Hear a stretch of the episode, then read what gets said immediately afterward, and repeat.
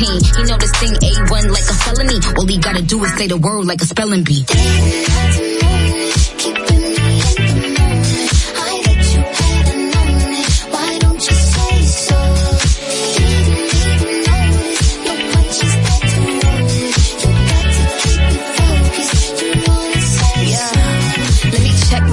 my breath right quick.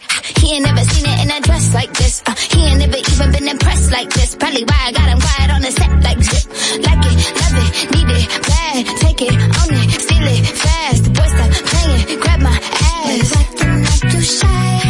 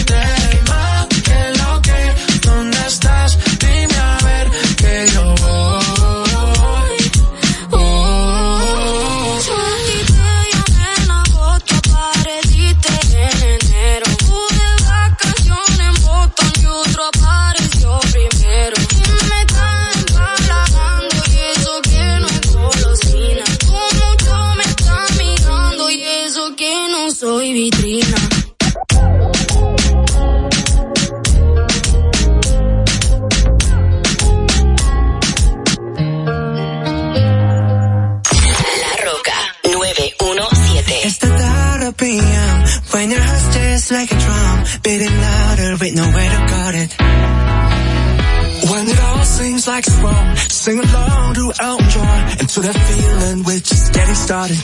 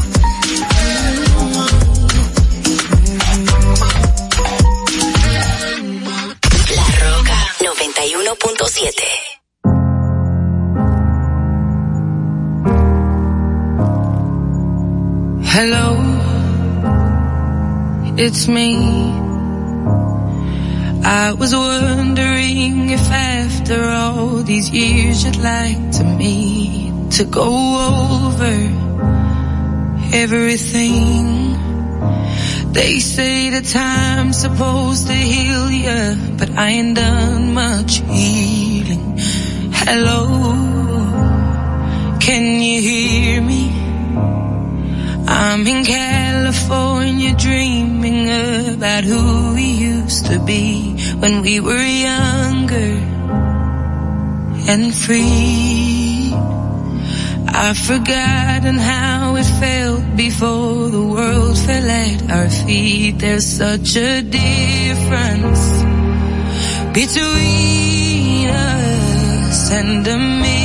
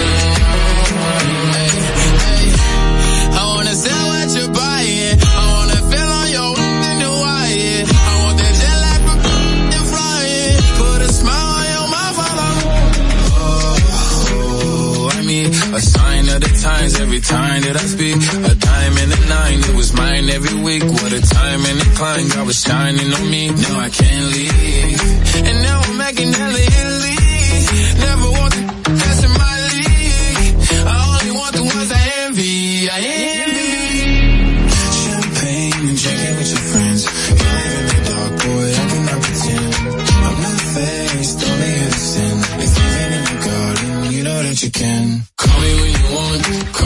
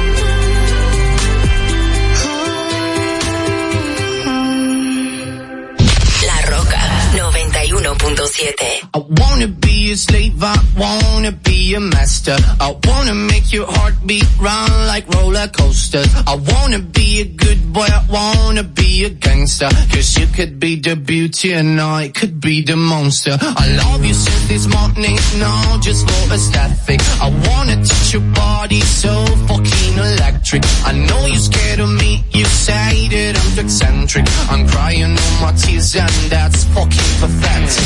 I wanna make you hungry, then I wanna feed ya. I wanna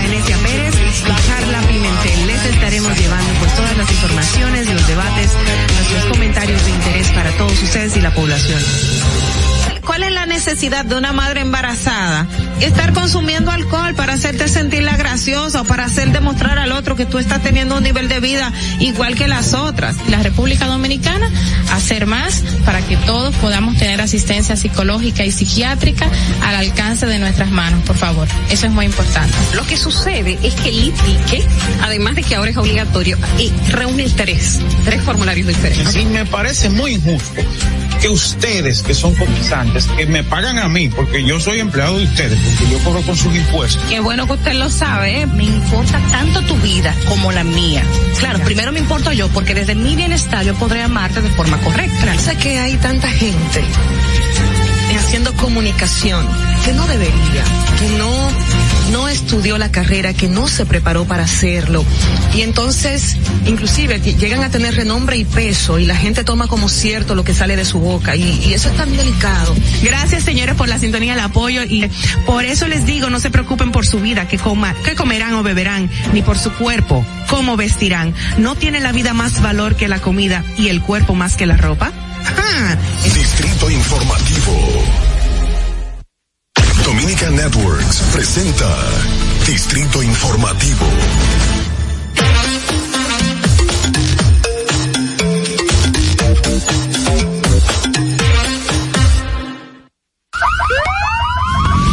Que las bocinas y los ruidos son molestosos. Por eso te traemos el Distrito Informativo. Tus mañanas ahora serán más frescas e informadas con el equipo de profesionales más completo de la República Dominicana. Distrito Informativo, de lunes a viernes de 7 a 9 de la mañana por La Roca 917 FM, Vega TV y Dominica Networks. Buenos días, República Dominicana. Muy, muy buenos días. Aquí estamos después de un fin de semana larguísimo en Distrito Informativo. Eh, tu nuevo orden, el nuevo orden de la radio. Estamos aquí para llevarles las noticias que usted necesita. Estamos llevándole los mejores comentarios de interés, las informaciones, junto a mis compañeras Oglenesia Pérez y por supuesto Carla Pimentel, extrañando a Mauvi Un abrazo y un besote para ella.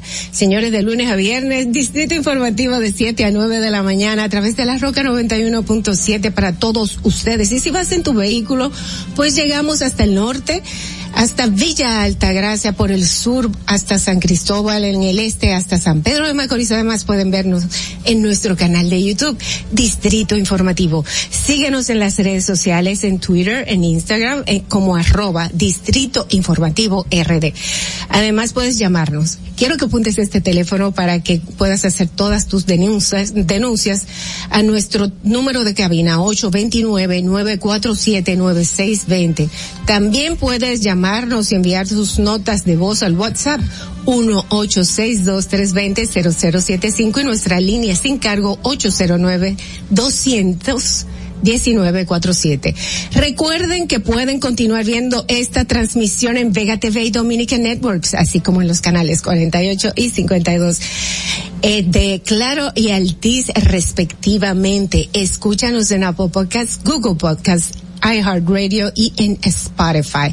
Pueden ampliar todas nuestras informaciones en el portal digital Distrito Informativo RD. Chicas, ¿cómo están? Buenos días. Buenos días. Aquí se armó un debate tempranito en la mañana. Pero tempranito. Quería hablar con producción antes de que iniciara el programa, a ver si podíamos poner esa pregunta del día.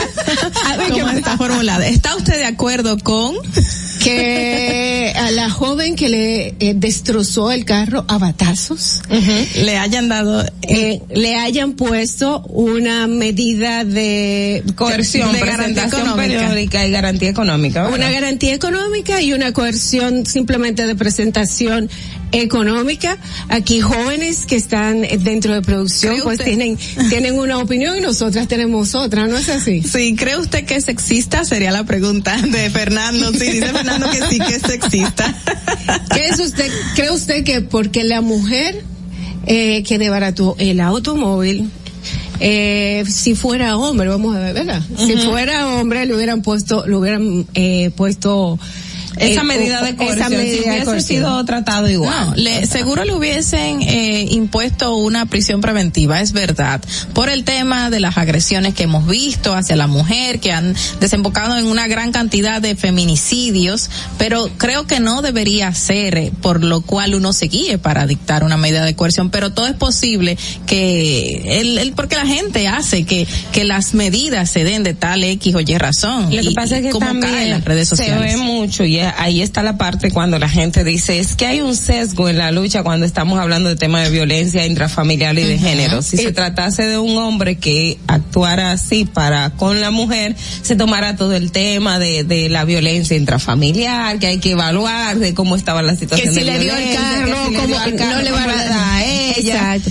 y todo Sí. este tipo de temas. Sin embargo, eh, por otro lado también dicen, pero a la mujer, pues lo que le dio fue el carro, no le dio a él, pudiendo haber tenido alguna eh, reacción en contra contra él, pero eh, se presenta lo mismo. Se Sí, presenta claro. que esto es algo Es que puede agresión y es, violencia. es una agresión y que podría estar eh, ahí, ahí está Fernando de acuerdo, que podría pues, Sí, sí, evolucionar en algo diferente. De la mujer hacia el hombre. Bueno, y, sí. y viceversa. O sea, de la mujer hacia el hombre, tú dices, ¿verdad? Sí, sí. Exacto, sí, sí, claro, eso ocurre. Eh, bueno, vamos a ver, vamos a ver en qué esto se desarrolla y en esto es algo que ha estado pasando por mucho tiempo en, en República Dominicana y en el mundo, así que eh, no es no es algo nuevo. Pero es algo positivo de que ella haya sido llamada y haya Es sido muy eh, positivo. claro, Sí, porque la gente lo estaba Que te- exigiendo de que alguna tenga manera u otra, consecuencias. que se vean las consecuencias hacia una acción como esta, que hemos visto y que nunca ha habido una consecuencia así tan palpable y vista. Es probable que haya, lo que pasa es que no trasciende. Como este hecho fue eh, viral, se viralizó, se Sí. vio en todas las redes y estaba toda toda esta cuestionante con relación al hecho como tal, pues obviamente la actua- la autoridad actuó. Ahora en esta parte, cuando nosotros vamos al al tema de cuando ya se judicializó y a la disposición y cómo los jueces ponderaron, en este caso a ella le dieron presentación periódica que y se hablara 30 mil y pre- pesos, que dijeron que era poco. No, no, pero se eso- puede hacer nada con 30 mil Es pesos que es en un ese caso. 10% que se le pone, imagínate si tú te calculas el 10% de 30 mil. Lo que pasa es que eso no va al carro, no va al carro. Señores, mata, vámonos a Vamos, ver. vamos a darle inicio inmediatamente a Distrito Informativo, pero veamos qué pasó un día como hoy. Adelante. Para que no se te olvide, en el Distrito Informativo, Dominica Networks presenta Un día como hoy. Día como hoy, 25 de enero de 1997, es creada e integrada mediante el decreto número 3697 de este día la Comisión Permanente de Efemérides Patrias. Un día como hoy, en el año 2017, la Comisión Permanente de Educación de la Cámara de Diputados se reunió con Nelson de los Santos, subdirector técnico de Planificación y Desarrollo del Instituto Nacional de Bienestar Estudiantil, con el propósito de instruir al Ministerio de Educación para que los estándares de nutrientes y calidad de alimentación escolar evite que estos sean una causa de la obesidad en los alumnos. Para que no se olvide, en Distrito Informativo te lo recordamos, un día como hoy. Distrito Informativo. Continuamos con Distrito Informativo, son las 7 y 7 de la mañana y a continuación las principales noticias en Distrito Informativo, el nuevo orden de la radio para hoy, martes 25 de enero del 2022. A menos de una semana para la entrada en vigencia de la resolución que exige a los mayores de 18 años tener tres pinchazos de la vacuna contra el COVID-19 para ingresar a los espacios públicos y acceder a los medios de transporte, cuatro millones cuarenta y cinco mil ciento ochenta y siete personas que ya cuentan con la segunda dosis no se han aplicado el refuerzo preparado. Y en otra información, el martes, o sea, En el día de hoy. vence el plazo para que los dos sentenciados a ocho y cinco años de prisión por el caso Odebrecht puedan apelar, así como sub- subyuga el tiempo para el que el Ministerio Público recupere al recu- recurra, mejor dicho, a la sentencia que descargó a cuatro de los seis procesados acusados de recibir 92 millones de dólares de soborno de la constructora brasileña. El Consejo de Defensa de Ángel Rondón y Víctor Díaz Rúa, los únicos condenados en el juicio, anunciaron que acudirán ante el primer tribunal colegiado del Distrito Nacional a recurrir la sentencia que los condena. Ya es hoy que vence el plazo. Ujú. Ha transcurrido. Señores, en otro orden, Guillermo Moreno, presidente de Alianza País, manifestó la oposición del partido al que representa de privatizar la central termoeléctrica Punta Catalina. Punta Catalina debe permanecer como un bien público, pues al no estar movida por el afán de lucro puede contribuir al abastecimiento del costo de energía eléctrica en el país. Además, le da mucha autonomía al Estado frente a los generadores privados. En el manejo de la generación eléctrica, como sabemos, es un sector estratégico para la vida nacional, para la vida social y la producción en general, señaló Moreno en uno de sus comentarios. Bueno, señores, eh, esto es algo que debe de ser analizado porque el gobierno ya va para allá, ¿verdad que sí? Bueno, seguimos con las informaciones. La Organización Mundial, de la Salud, OMS, publicará a finales de febrero un nuevo plan de respuesta a la COVID-19 que planteará una transición en la cual se pondrá fin a la actual gestión de la enfermedad como una pandemia, así anunció el director de emergencias sanitarias del organismo, Mike Ryan. El, el objetivo final para pasar a una fase en la que ya, en la que haya un control sostenido de la enfermedad se, man, eh, se maneja similar como se hace con otros, con otras problemáticas respiratorias como la gripe. Bueno, ese, que llegamos a esa, a esa fase, a esa etapa, ¿verdad que sí? Sí, de hecho, aunque el comité de la OMS se reúne, o de la OPS, perdón, eh, de la OMS, se reúne cada tres meses. La última vez ellos desistieron de declararlo como una endemia. Sin embargo, todo apunta que hacia allá va, va eh, el desarrollo de la enfermedad, porque ya, ya todas las variantes que ha tenido COVID, ya la reacción, la última con esto del Omicron, evidencia que efectivamente va a ser una, un virus respiratorio que va a estar con nosotros. No, y el contagio también masivo que ha tenido, o sea, y todo es relativo a la cantidad de población por país. Por ejemplo, ejemplo, aquí tenemos siete mil y cinco mil diarios, en México tienen 43 mil diarios, o sea, que ya ha sido y ha acaparado a gran cantidad de la población. Y es algo muy parecido a lo que pasó eh, con la gripe española, eh, que la última variante, la última ola, que fue muy viral, muy viral, sin embargo, fue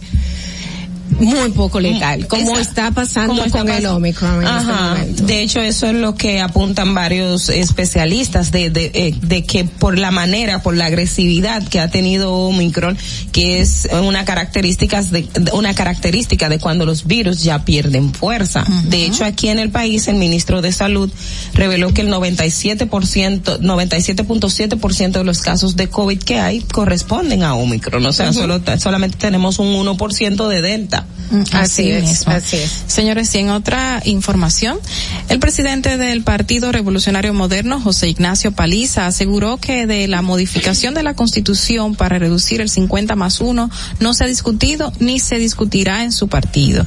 Ese es un tema que nunca hemos discutido ni pensamos hacerlo, según dijo. La propuesta de reforma presentada por el presidente Abinader versa solo sobre la consolidación de la independencia del Ministerio Público. Según el presidente del partido PRM.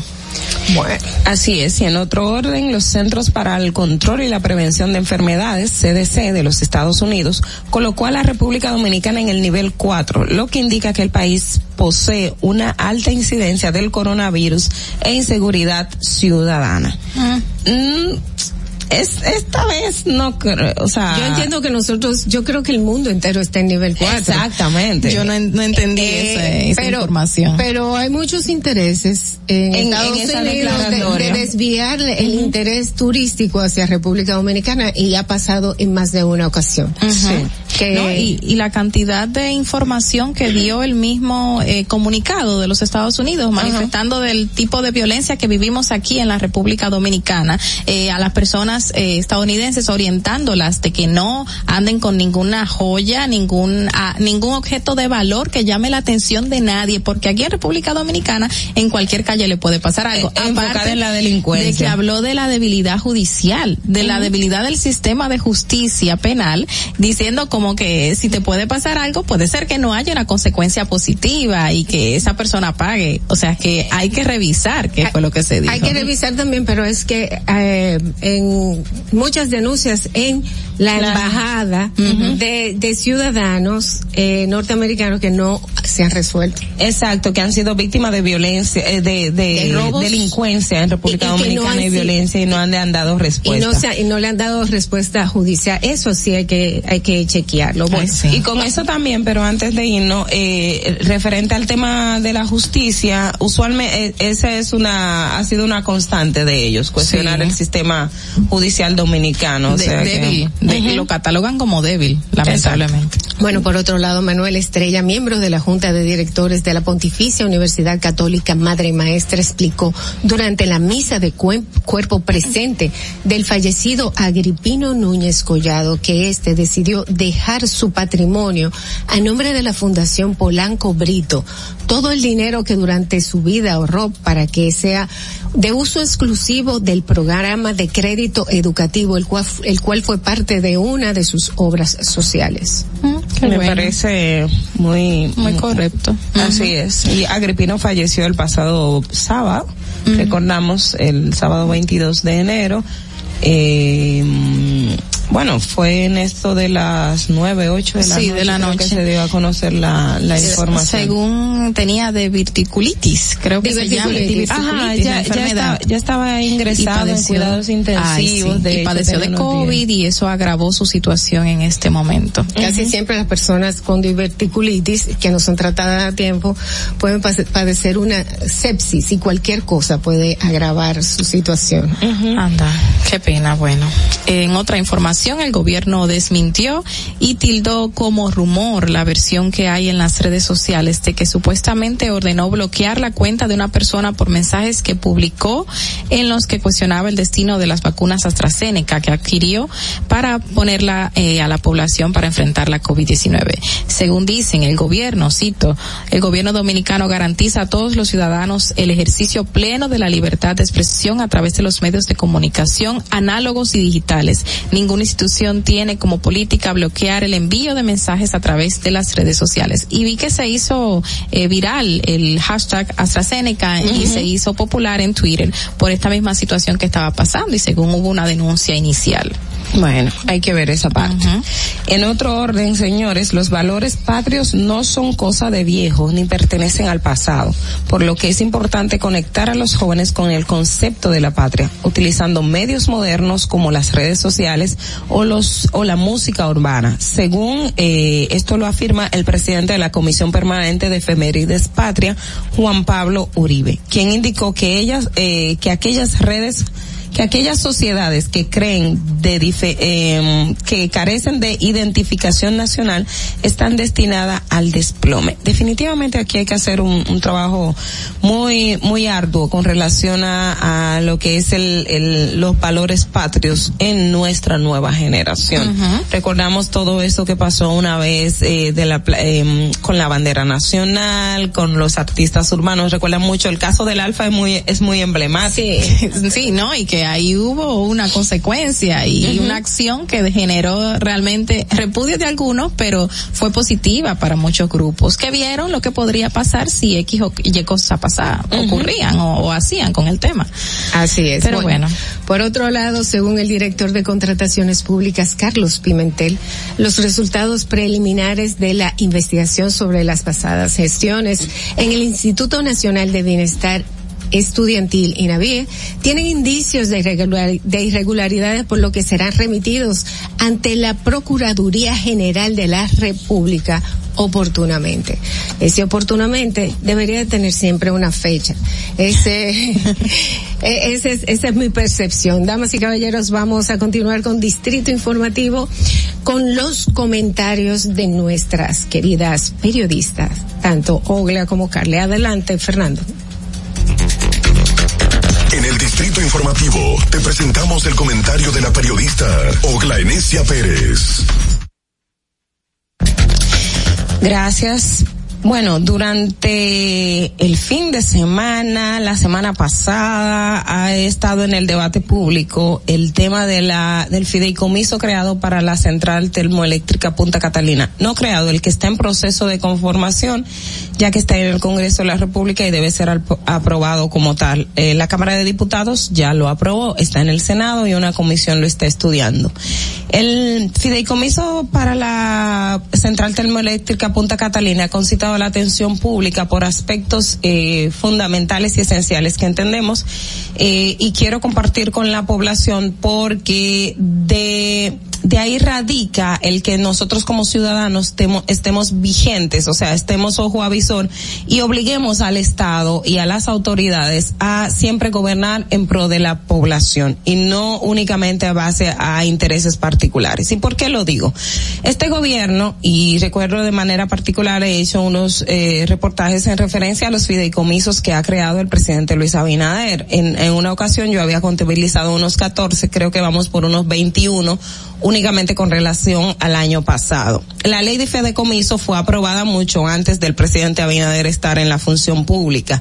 Tenemos casos de fideicomisos que llaman mucho la atención y por su trascendencia, es, por ejemplo, RD Vial, que se creó en la pasada administración y esta administración la ha seguido como tal, como parte del, del continuismo estatal y los beneficios que tiene RD Vial se han evidenciado. Se creó también el fideicomiso para Pedernales, que tiene que ver con todo lo que es Bahía de las Águilas, por citarle algunos ejemplos. Y esos dos proyectos importantísimos para el Estado Dominicano tienen un comité técnico que está integrado únicamente por funcionarios públicos e instituciones públicas, es decir, el Ministerio de Hacienda, el Ministerio de Obras Públicas, la Consultoría Jurídica del Poder Ejecutivo, la dirección creo que tiene que ver eh, con alianza público-privada, o sea, entidades del Estado Dominicano. Ahora, ¿qué pasa con la central termoeléctrica Punta Catalina? Casualmente, para el caso de Punta Catalina, el comité técnico ha sido designado por decreto y únicamente está conformado por empresarios, o sea, por personas privadas,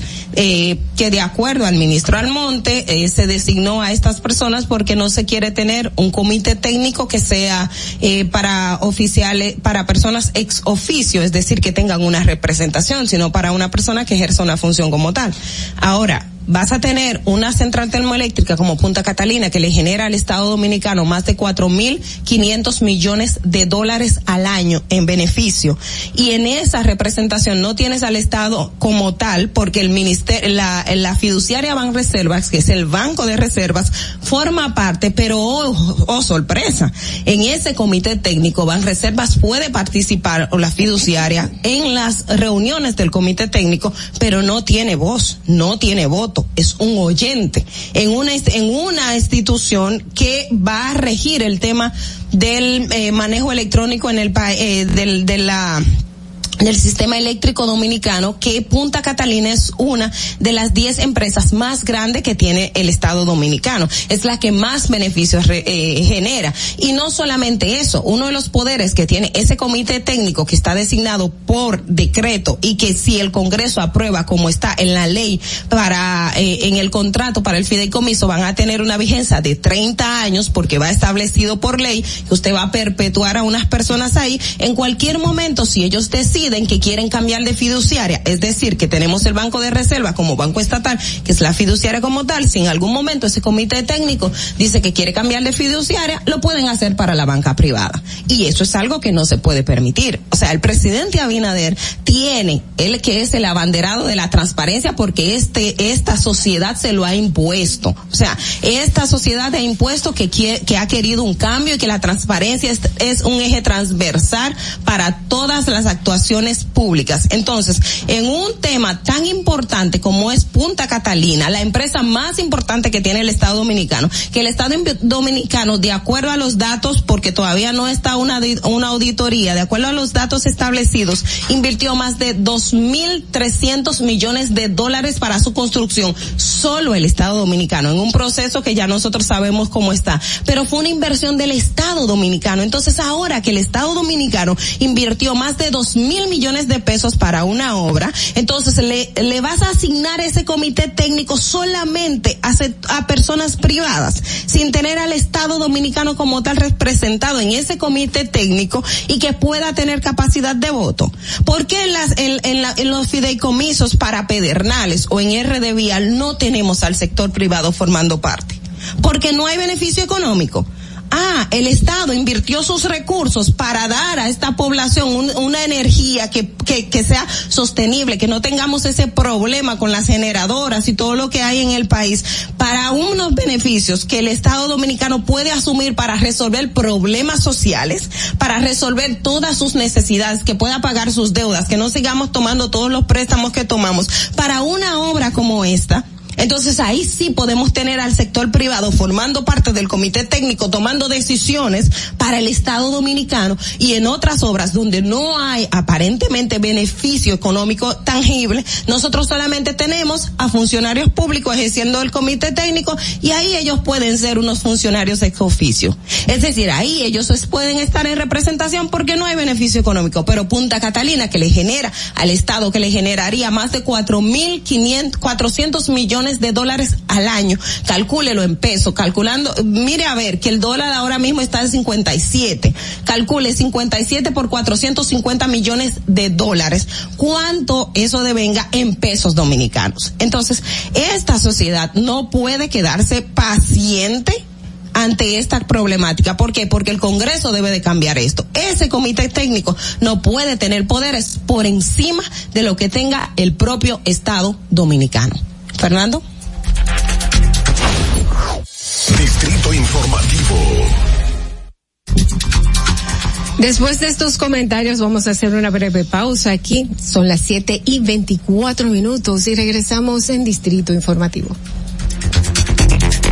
Atentos, no te muevas de ahí. El breve más contenido en tu Distrito Informativo. Ahí mismito donde estás. O tal vez aquí, recostado bajo una mata de coco. O en la arena tomando el sol. O dentro del agua, no muy al fondo. O simplemente caminando por la orilla. Ahí mismo, abre tu nueva cuenta móvil BH de León. 100% digital y sin costo.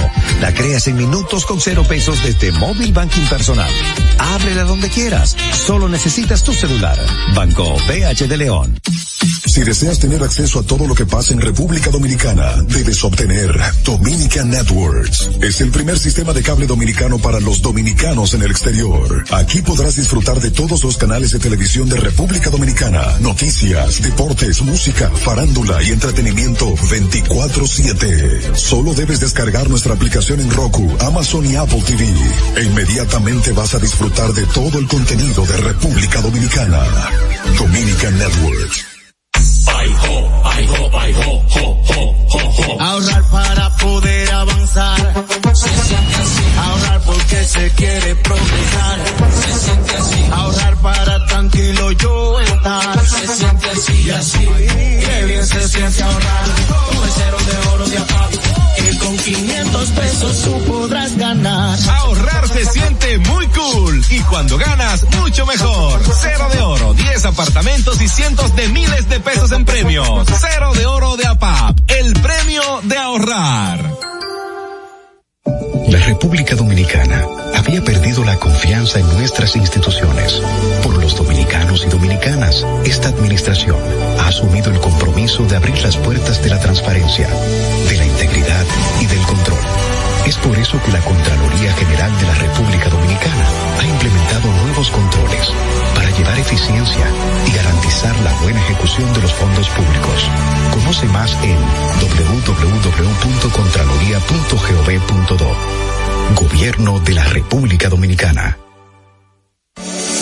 En Banreservas hemos apoyado por 80 años la voluntad del talento dominicano, identificándonos con sus más importantes iniciativas, para que quienes nos representan siempre puedan mostrar lo mejor de nosotros.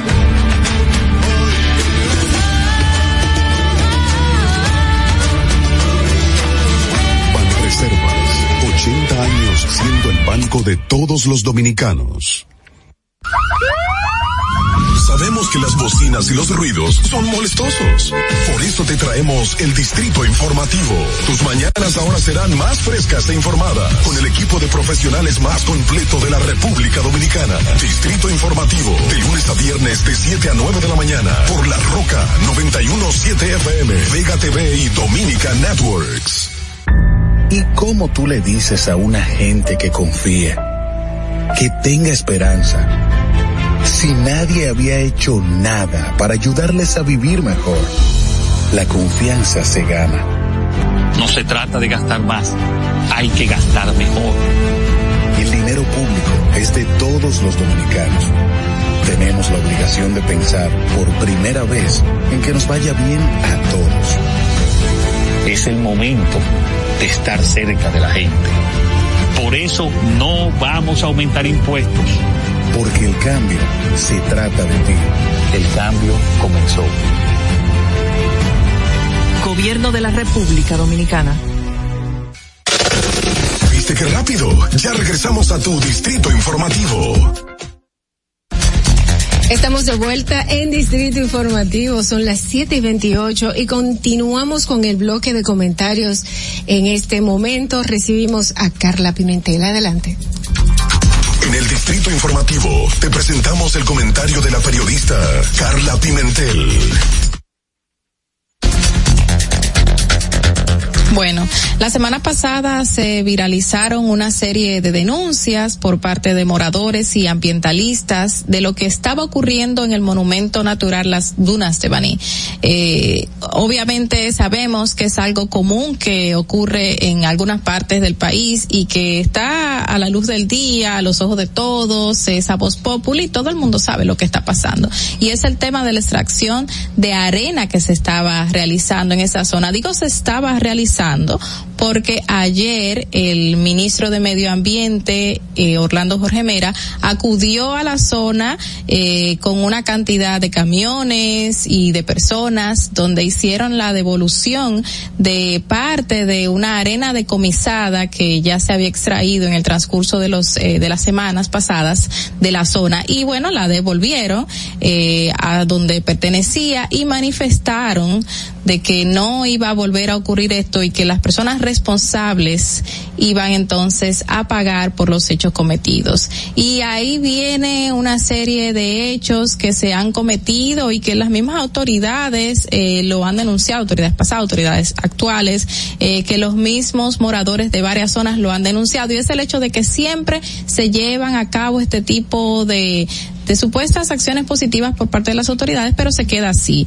Se dice en muchísimas ocasiones, los responsables van a pagar, las personas van a caer y lo que hacen con este tipo de acción que daña al medio ambiente, como es la extracción de arena, es que se le pone sanción a la persona, la dejan libre y vuelven entonces a hacer lo mismo. Y es parte de las denuncias que estaban haciendo los moradores de Matanzas, de los, las otras comunidades cercanas a las dunas, que han visto durante años, durante años, este maltrato al medio ambiente. Y es una serie de también de hechos que se han denunciado en zonas como el Yuna, que nosotros le hemos dicho aquí, donde cientos de paleros en diversas zonas del río Yuna, y que es lo que se ve en las dunas de Baní, se internan a horas de la noche, horas de la madrugada a sacar arena, y las autoridades lo saben. Les dan eh, supuestamente sanciones y vuelven y vuelven y vuelven. ¿Cuándo se va a acabar este tipo de hechos?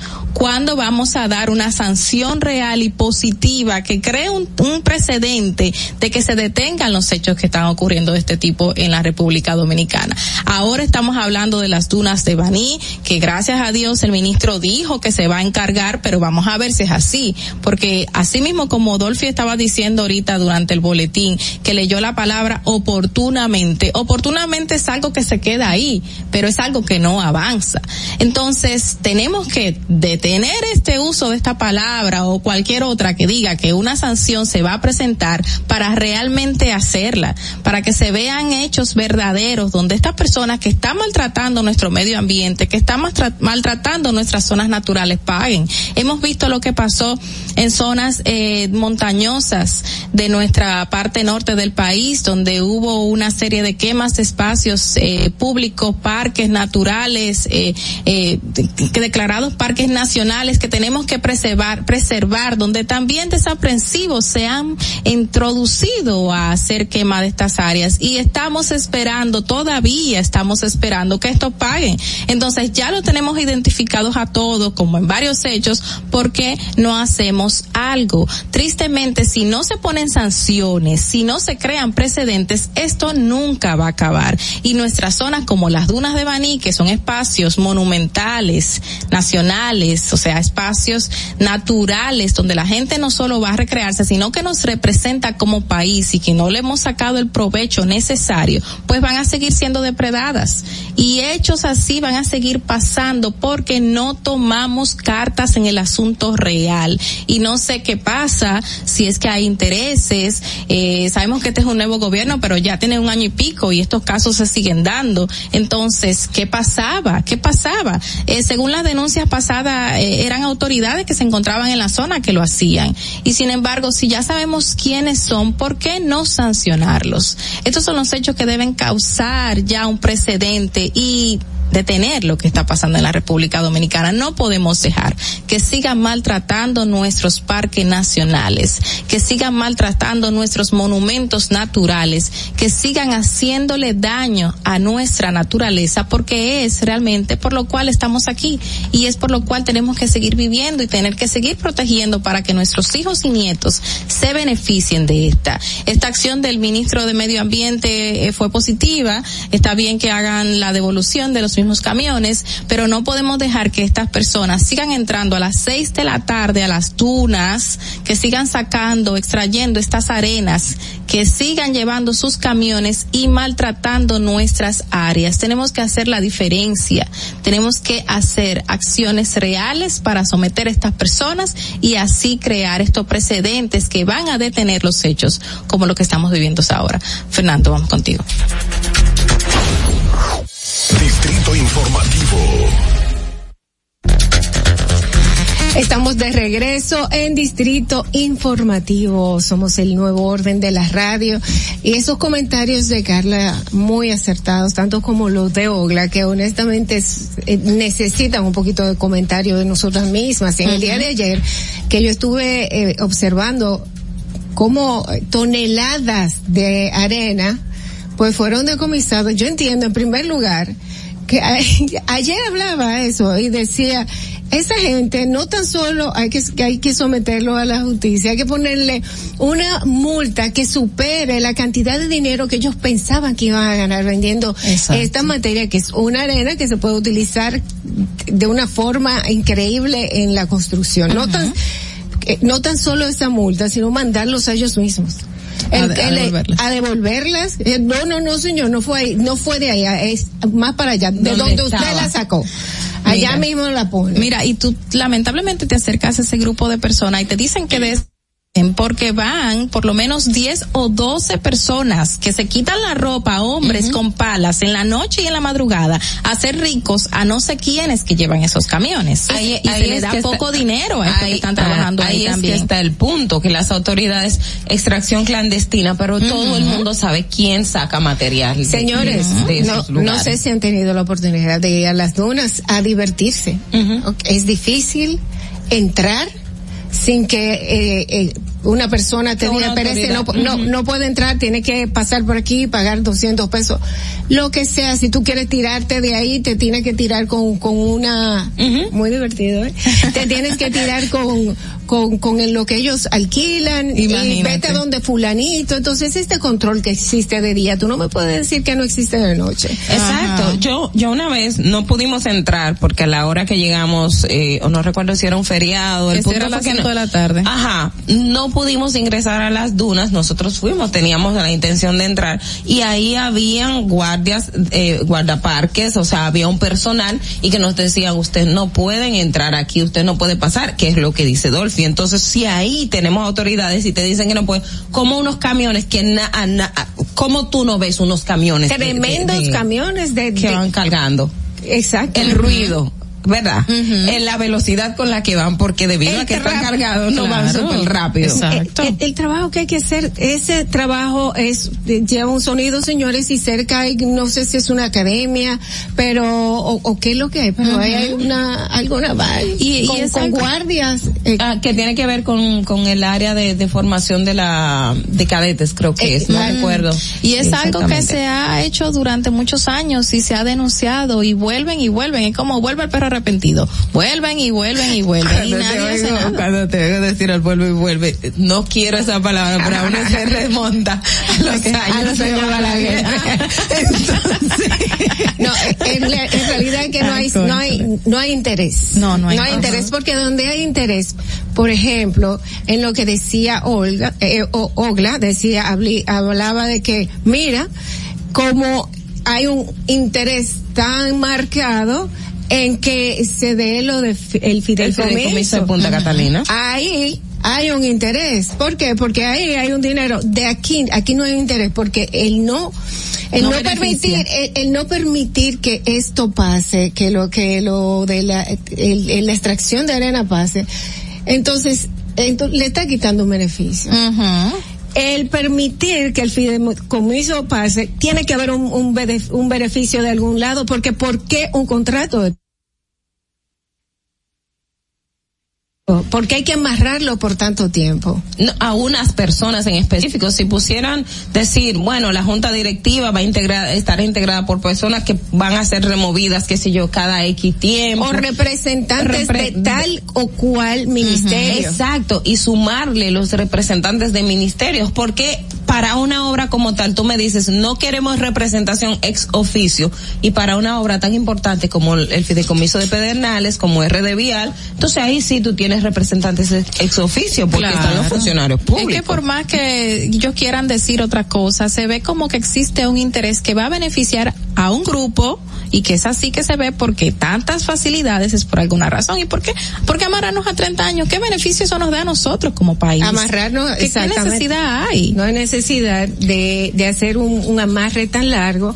Y yo entiendo que lo que hace falta para la población es que en una forma más llana entiendan que es. Nosotros no- aquí en Distrito Informativo más adelante nos vamos a abocar a que el pueblo dominicano entienda qué es el fideicomiso y cómo puede beneficiar o no de una forma de una forma llana a República Dominicana y a cada uno de sus ciudadanos porque acabamos de gastar mucho dinero, el doble de lo que teníamos que, que gastar en hacer en esta esta planta para que ahora pues caiga eh, en este en manos, fideicomiso. en manos particulares y no es que el fideicomiso esté mal porque son eran las dos opciones que tenía el estado tener un fideicomiso o crearla como empresa eh, SRL es SA que es eh, una empresa anónima que planteaba de hecho anónima. Exacto como una sociedad anónima se ponderó entre las dos opciones del fideicomiso que sigue siendo del estado pero aún sigue siendo del estado estás dando un poder a un grupo privado que es el que va a manejarlo como quiera. Y ahí es que está el truco. Que puede en cualquier momento quitar al Estado del medio. Vamos a continuar eh, aquí con el Distrito Informativo, señores, nuevo el nuevo orden de la radio. y Vamos a recibir a nuestra colaboradora estrella, Aide Domínguez, quien es psicóloga y terapeuta sexual y de pareja, que nos trae un tema muy interesante. A ver.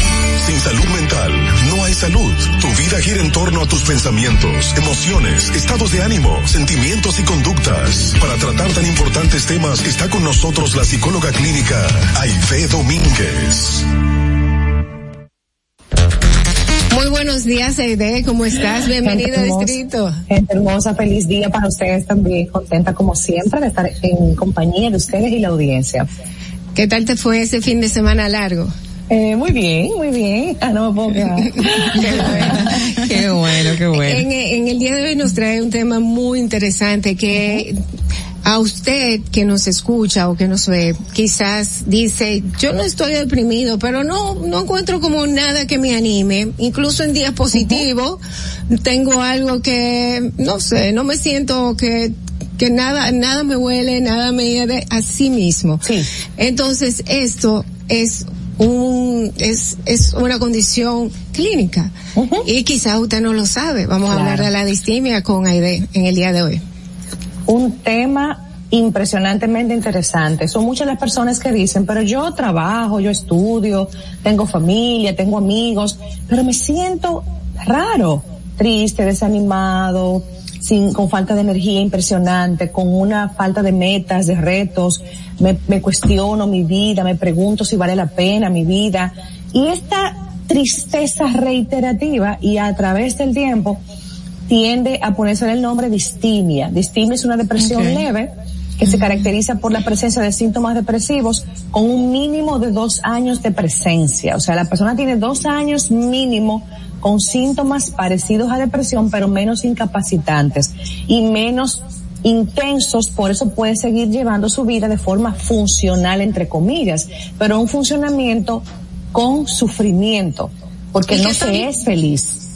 ¿Y, ¿Y cómo uno identifica o cómo, cómo darse cuenta que una persona estaría teniendo estos trastornos eh, depresivos, eh, podríamos decirlo así? ¿Cómo, cu- ¿Cuáles son esas características o esas cosas puntuales que ayudan a, a identificarlo? Claro que sí, la depresión tiene, es una enfermedad mental que tiene como componente varios elementos de, de orden psicosocial también aspectos orgánicos indiscutiblemente, que se, que van desde el ánimo caído, la falta de energía, la falta de disposición para hacer las cosas que debe hacer o cumplir en la edad que tiene, la ausencia de motivación, de, de retarse, de proponerse cosas para evolucionar y crecer.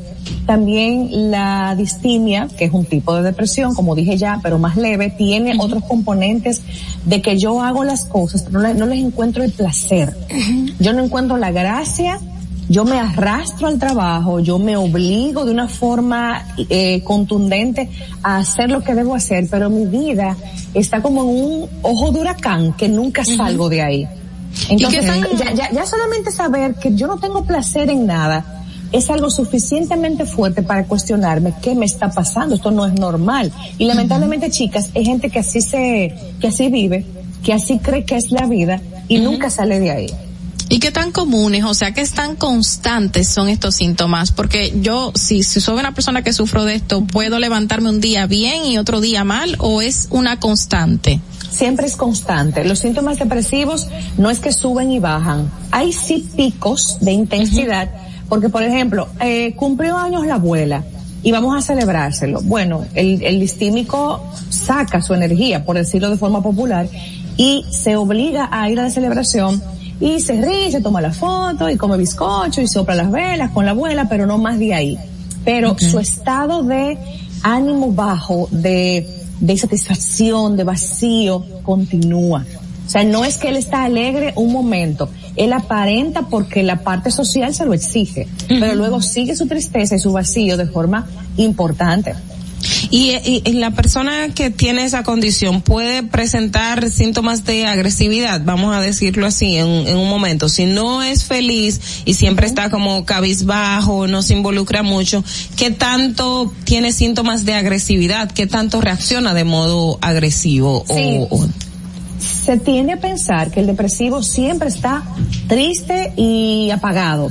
Pero también un depresivo puede manifestar eh, comportamientos agresivos, por supuesto que sí, de forma que esa agresividad tra- eh, se traduce como ya no puedo más, ya no tengo gestión, ya no me sé controlar, ya to- estoy tan vacío y tan decepcionado de mi vida que cuando llega algo que le copa la paciencia, la tolerancia o ya él colapsa porque no sabe nada, no, no sabe qué hacer, la agresión es como esa forma dramática de sacar esa tensión emocional que lleva dentro.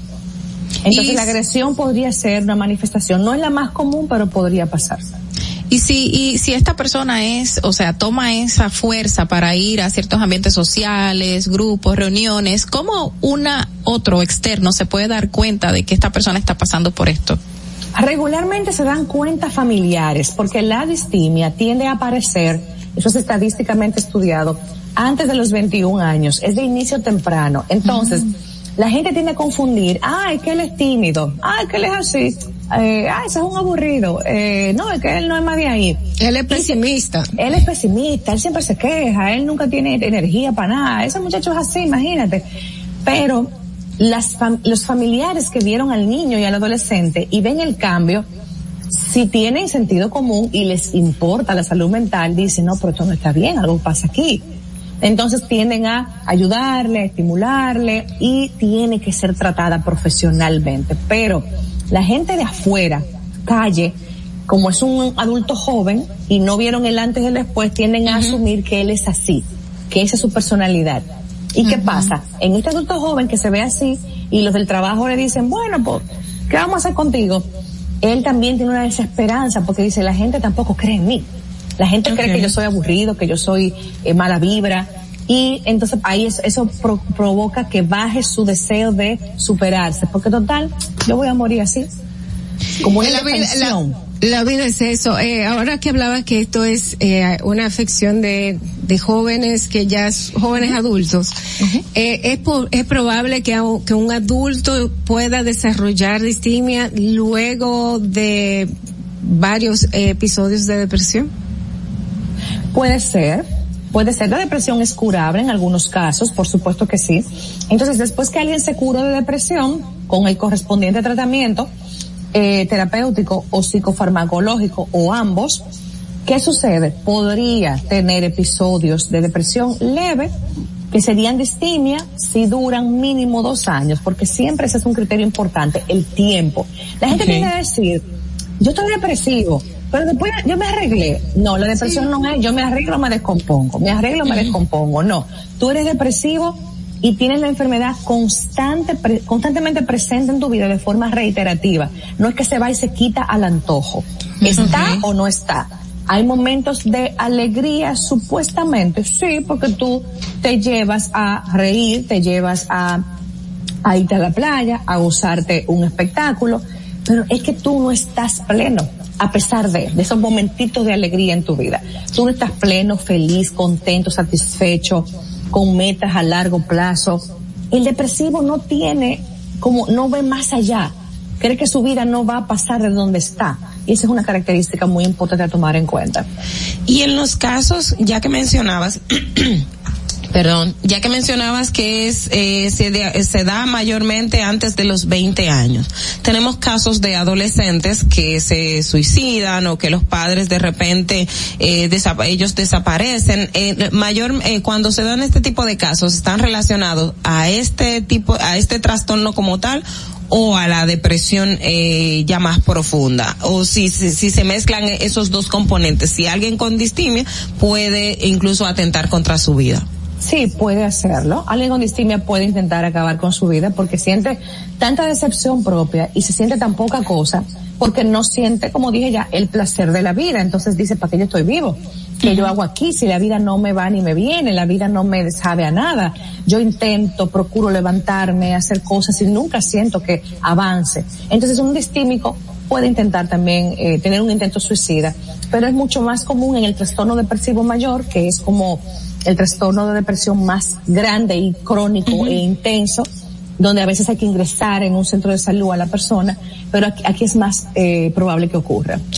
Aide, cuando dices eh, que no es incapacitante, pero el tiempo prolongado ya eh, que sea más largo de lo normal, puede llegar a incapacitar a una persona que sufra de distimia. Sí, sí, por supuesto. Recuerden algo, el cerebro tiene memoria de todo. Todo lo que vivimos, todo lo que pasamos en la vida queda registrado. Lo que pasa es que no está en un nivel consciente, está en un subconsciente. Porque en el consciente está la información que necesitamos. Yo me llamo, yo estoy en tal sitio, yo trabajo en tal sitio, eh, eh, a las 5 tengo que hacer tal cosa. Entonces el cerebro, toda esa información de lo que hemos vivido está ahí y aún más las, los temas de enfermedad. Porque si vuelve y aparecen los síntomas, el cerebro dice, oh, ya esto me pasó antes. Entonces como que saca el arsenal y, y todo se parece. Entonces un distímico que constantemente está con el ánimo, con los síntomas que ya les dije, eh, tristeza reiterada, bajo ánimo, eh, no quiero vivir, ¿qué yo hago aquí? Esta vida mía no tiene sentido. Falta de interés. Llega, llega un momento que la bioquímica cerebral dice, ya no podemos más. Ya no podemos más por más adrenalina, por más serotonina, por más eh, noradrenalina que, que, que, que, que lancemos, por decirlo también de forma muy, muy popular, este cuerpo no responde. O sea, esta persona no se alegra, no celebra, no se inmuta ante la vida, no le agrada una playa, ve un pajarito y no le pasa nada, come una comida y no la disfruta. Entonces el cerebro dice, aquí no hay mucho que hacer, o sea, ya las armas como que bajan. Entonces sí, sí puede tener esta persona una sensación de ya no doy más por tener distimia tanto tiempo en su vida. Estamos hablando del, trasto- del trastorno depresivo persistente, eh, conocido como distimia.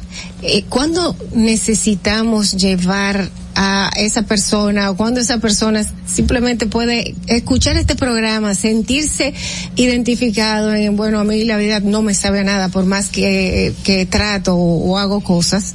¿Cuándo tengo que ir al médico? Realmente, desde que una persona siente que su vida carece de sentido, que tiene una tristeza tan profunda y un vacío que lo que dicen ellos lo siento en el alma, siento como un vacío en el alma. Veo mi vida y no me enorgullezco. Siento que no valgo nada, que mi vida y la de una hoja es lo mismo. Necesitas entender que esto no es normal y que necesitas buscar ayuda profesional. También puedes, y yo lo creo, orar, puedes hacer ejercicio, puedes procurar dormir mejor, puedes tener libros de autoayuda de profesionales destacados, por supuesto, que te den algunas orientaciones, que te guíen un poquito, puedes escuchar podcasts, tutoriales en YouTube, o sea, hay formas de autoayudarse que todo ser humano tiene a la mano. Yo entiendo que con la pandemia tenemos muchos más problemas de salud mental y van a seguir saliendo a flote otros problemas. Y una de las poblaciones más golpeadas justamente es la infanto-juvenil. Por lo tanto, esta población infanto-juvenil en cinco años, imaginémosla, ya quizá algunos adultos, a dar agua de beber en salud mental, porque está en un mundo con mucha incertidumbre, está en un mundo con unos vaivenes en cuanto a salud, política, educación, avances tecnológicos bastante acelerados, que su cerebro dice, esto es mucho, esto es mucho cambio y muchas cosas que no me dan certeza de nada, por lo tanto mi seguro es incierto. Si ustedes toman 10 jóvenes al azar y le preguntan, ¿y tu futuro? Muchos dirán, bueno, eh, no sé, creo que más o menos, hay, hay, no como uno, que uno decía, yo voy a hacer tal cosa, yo voy a estudiar tal cosa, yo voy a lograr, entienden, hay diferencias. Y las estadísticas pandémicas indican ha aumentado el consumo de eh, psicofármacos en población eh, adulta joven, ha aumentado la conducta adictiva, en juego en línea, compra en línea, eh, pornografía, adicción a la comida y muchas otras adicciones. Están, hay, hay deserción escolar y hay mucha también, mucha baja laboral. O sea que hay muchos temas en esta población que si no se atienden va a dar distímicos al dos por uno y depresivos mayores también en gran medida. Esto es un tema muy serio porque en la medida que hay muchos enfermos mentales, hay baja laboral, hay escasez de mano de obra, hay menos estudiantes, o sea, menos profesionales a largo plazo y un sinnúmero de cosas negativas que socialmente no van a impactar. Y cómo, por ejemplo, ya Dolphy hablaba del punto de que alguien diga, yo estoy sintiendo, me siento de esta manera, necesito ayuda, busco al psicólogo o, o a un psiquiatra. En el caso de la familia, que es la que identifica y esa persona no asume que tiene una condición, ¿cómo esa familia puede llevar a esa persona donde un profesional, pero y que eso no, no genere una situación conflictiva un, o un ambiente demasiado tenso a lo interno de la familia o que hay mucha gente que no quisiese tener esa, esa situación y por eso decide dejarlo así. Bueno, él no quiere que lo ayuden y lo dejan así. Entonces, ¿cómo hace un familiar que quiere o un amigo que quiere ayudar a, a una persona que está pasando por un momento como ese? Mira, Ola, esto es más común de lo que se piensa. Mucha gente me contacta en mi oficina, no quiere ir, pero necesita ir. ¿Qué? Lo arrastramos, lo amarramos. Y yo digo, bueno, no, a la fuerza nada. Vamos a intentar convencerlo, vamos a usar estrategias de comunicación. A veces, a veces, sí hay que forzar a algunas personas a que vayan. O sea, van los padres mano a mano, aquí, aquí está, y me lo sientan. Porque, señores, hay que pensar, hay gente que le da mucha vergüenza reconocer que está en déficit de salud mental. Hay gente que dice, yo yendo a tu, yo vi- viniendo aquí a tu oficina me siento un pobre diablo, me siento que no valgo nada. Yo, pero, pero no, no, no te sientas así. Y ahí comienza mi trabajo de persuasión y de indicarle, ¿por qué no eres más débil por eso? Piensa, piensen en la gente, ustedes chicas que tienen un cáncer, o una diabetes, o una hipertensión complicada, o una deficiencia del hígado. Van al médico y la familia cuando ve el dolor, la inflamación, el moretón, lo llevan, llaman a la ambulancia y es forzado a ir. Lo acuestan, lo, entonces, en salud mental, porque no es tangible, porque no es, no se toca la salud mental como se toca un suero, una pastilla, un jarabe, la gente tiende a subestimarla de forma natural. porque pero no se ve. Hay casos hay de que no es el paciente que no quiere ir, sino que la familia no cree en, asis- en asistencia psicológica o psiquiatra porque cree, no, mi hijo es loco, entonces si no aceptamos lo la que tiene familia. un demonio y hay que Exacto. llevarlo solamente a la iglesia. Que todavía, a pesar de que hemos avanzado mucho como sociedad, tenemos esas lagunas y, y ese retraso de creer que si recibimos asistencia psicológica o psiquiatra estamos locos o tenemos que ser ingresados. ¿Qué hacer con estos familiares o padres que no quieren llevar a su hijo a atenderse? este panorama es mucho peor, mucho peor que el que no quiera ir el enfermo. Mira por qué. Porque el apoyo familiar y social de un enfermo mental es vital. Cuando yo tengo un caso y se alían al caso junto conmigo los padres, la pareja, los hijos, ustedes no se imaginan lo bello que es ver florecer a esa vida. Ah, porque mi esposo está ahí ayudándome, me da mi medicamento y yo regularmente a una pareja también la oriento cuando tiene una esposa depresiva, por ejemplo, o ansiosa. Las estrategias para tú tratarla en casa es esto, esto, lo otro, no hagas aquello. Y eso es bellísimo, porque los que están alrededor contribuyen con esa vida, con la comunicación correcta, con las conductas correctas, la estimulan, le ayudan, la invitan, la llevan, le, le promueven las habilidades y competencias que tiene. Entonces, esto es vital, que la familia esté de acuerdo es vital. Y esto, Carla, no tiene más explicación que la ignorancia. La familia que dice, no, es que él no está loco, eh, no, que él no necesita eso. Eso es ignorancia. Al no conocer los servicios de salud mental y la envergadura que esto tiene, hay gente que prefiere simplemente acomodarse en un, él no necesita eso. A mí nadie me va a decir qué yo tengo que hacer, ni a mi hijo tampoco. Eh, sabemos qué hacer en esta casa. Hay mucho orgullo también, hay gente muy tosca y muy dura en ese aspecto, porque tienen crianzas poco afectivas y emocionales. Así es, y esto, y esta salud mental puede traer muchísimas complicaciones y esto inclusive hasta la muerte. Y como decía Aide, es algo que se puede tratar tanto con terapia como con medicamentos y es una enfermedad normal, común y corriente como el, el, el COVID, ¿ok? Así es es. una es una enfermedad que a usted le puede dar y usted puede prevenir que no tan solo su hijo tenga o, o su pareja, porque puede también ser una persona mayor, tenga una vida eh, más productiva, una vida más feliz. Usted también puede evitar que perder ese ser querido porque simplemente su ego está por encima de todo. Así Eh, es. Excelente, Dolphy. Una, una aportación última que quiero hacer y es, por favor, primero vayan al psicólogo clínico, primero. Porque hay casos donde no hay que medicar. En psicología clínica, que es mi especialidad, determinamos si tenemos que referir al psiquiatra para la medicación, porque la gente accede automáticamente a que le den medicamentos. No, hay muchas estrategias que tú puedes aplicar a tu vida y que pueden mejorar o sanar tu dolencia o tu disfunción emocional. Por favor. Así es, y para llegar a ti simplemente tenemos que comunicarnos con la psicosecre. ¿Cuál es el Así teléfono? es. Así es, estamos en el 809-777-5233. Es un WhatsApp que tenemos habilitado para darle las informaciones sobre las consultas, honorarios y horarios. Así que ahí estamos a la orden para todos ustedes. Bueno, muchísimas gracias, Aide. Siempre. Pueden Un placer, ser- chicas. Eh, un placer. Gracias. Eh, tenerte a ti, como siempre, ustedes la pueden seguir como Aide Domínguez con dos D en Instagram y pues ahí también van a tener muchísimos consejos. Vamos a hacer una pequeñísima pausa y regresamos con ustedes. Eh, son las ocho y uno de la mañana. Veamos cómo está el tránsito. Adelante. Para que llegues a tiempo y no te compliques con el clima, te traemos en el distrito informativo el tráfico y el tiempo. Y así se encuentra el tráfico y el tiempo a esta hora de la mañana en Santo Domingo. Se registra tráfico pesado en la avenida Máximo Gómez, avenida Hermanas Mirabal y en el puente Presidente Peinado. Tráfico en alto total en la avenida de los Próceres en Los Jardines. Avenida John F. Kennedy hasta la elevada avenida Doctor de Filló. Gran entaponamiento, avenida George Washington hasta la avenida Francisco Alberto Camaño Teñó. Autopista Juan Pablo Duarte en Los Alcarrizos. Elevado de Los Alcarrizos. Puente Francisco del Rosario Sánchez.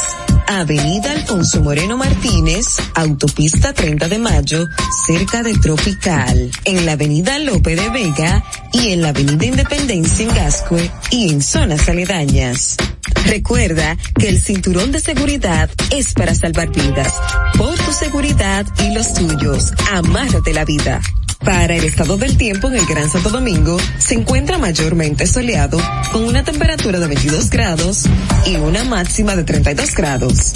Hasta aquí el estado del tráfico y el tiempo. Soy Nicole Tamares. Sigan en sintonía con Distrito Informativo.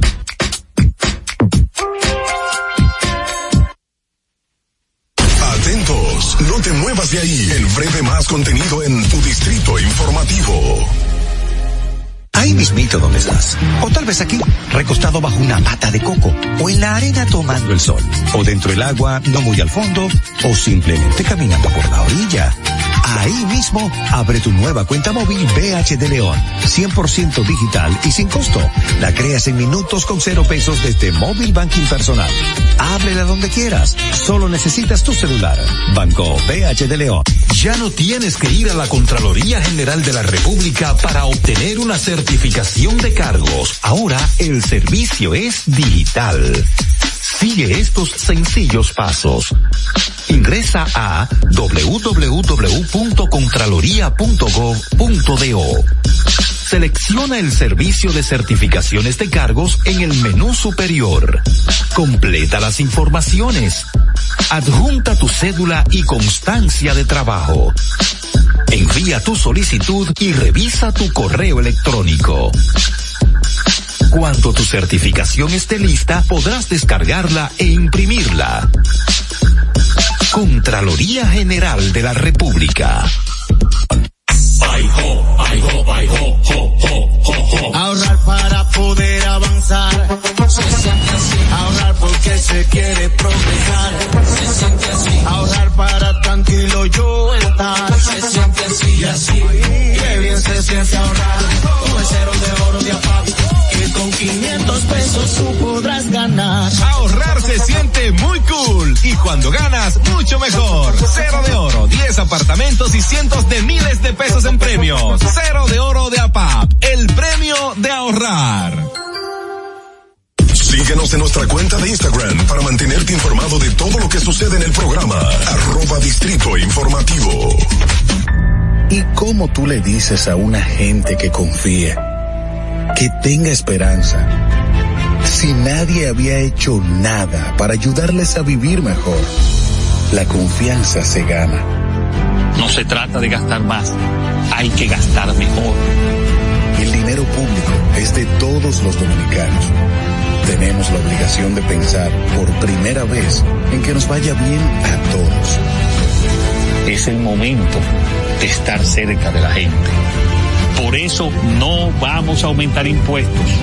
Porque el cambio se trata de ti. El cambio comenzó. Gobierno de la República Dominicana.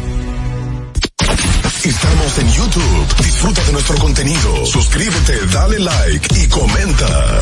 Distrito Informativo. Si deseas tener acceso a todo lo que pasa en República Dominicana, debes obtener Dominican Networks. Es el primer sistema de cable dominicano para los dominicanos en el exterior. Aquí podrás disfrutar de todos los canales de televisión de República Dominicana, noticias, deportes, música, farándula y entretenimiento 24/7. Solo debes descargar nuestra aplicación en Roku, Amazon y Apple TV. E inmediatamente vas a disfrutar de todo el contenido de República Dominicana. Dominican Networks. En Banreservas hemos apoyado por 80 años la voluntad del talento dominicano, identificándonos con sus más importantes iniciativas, para que quienes nos representan siempre puedan mostrar lo mejor de nosotros.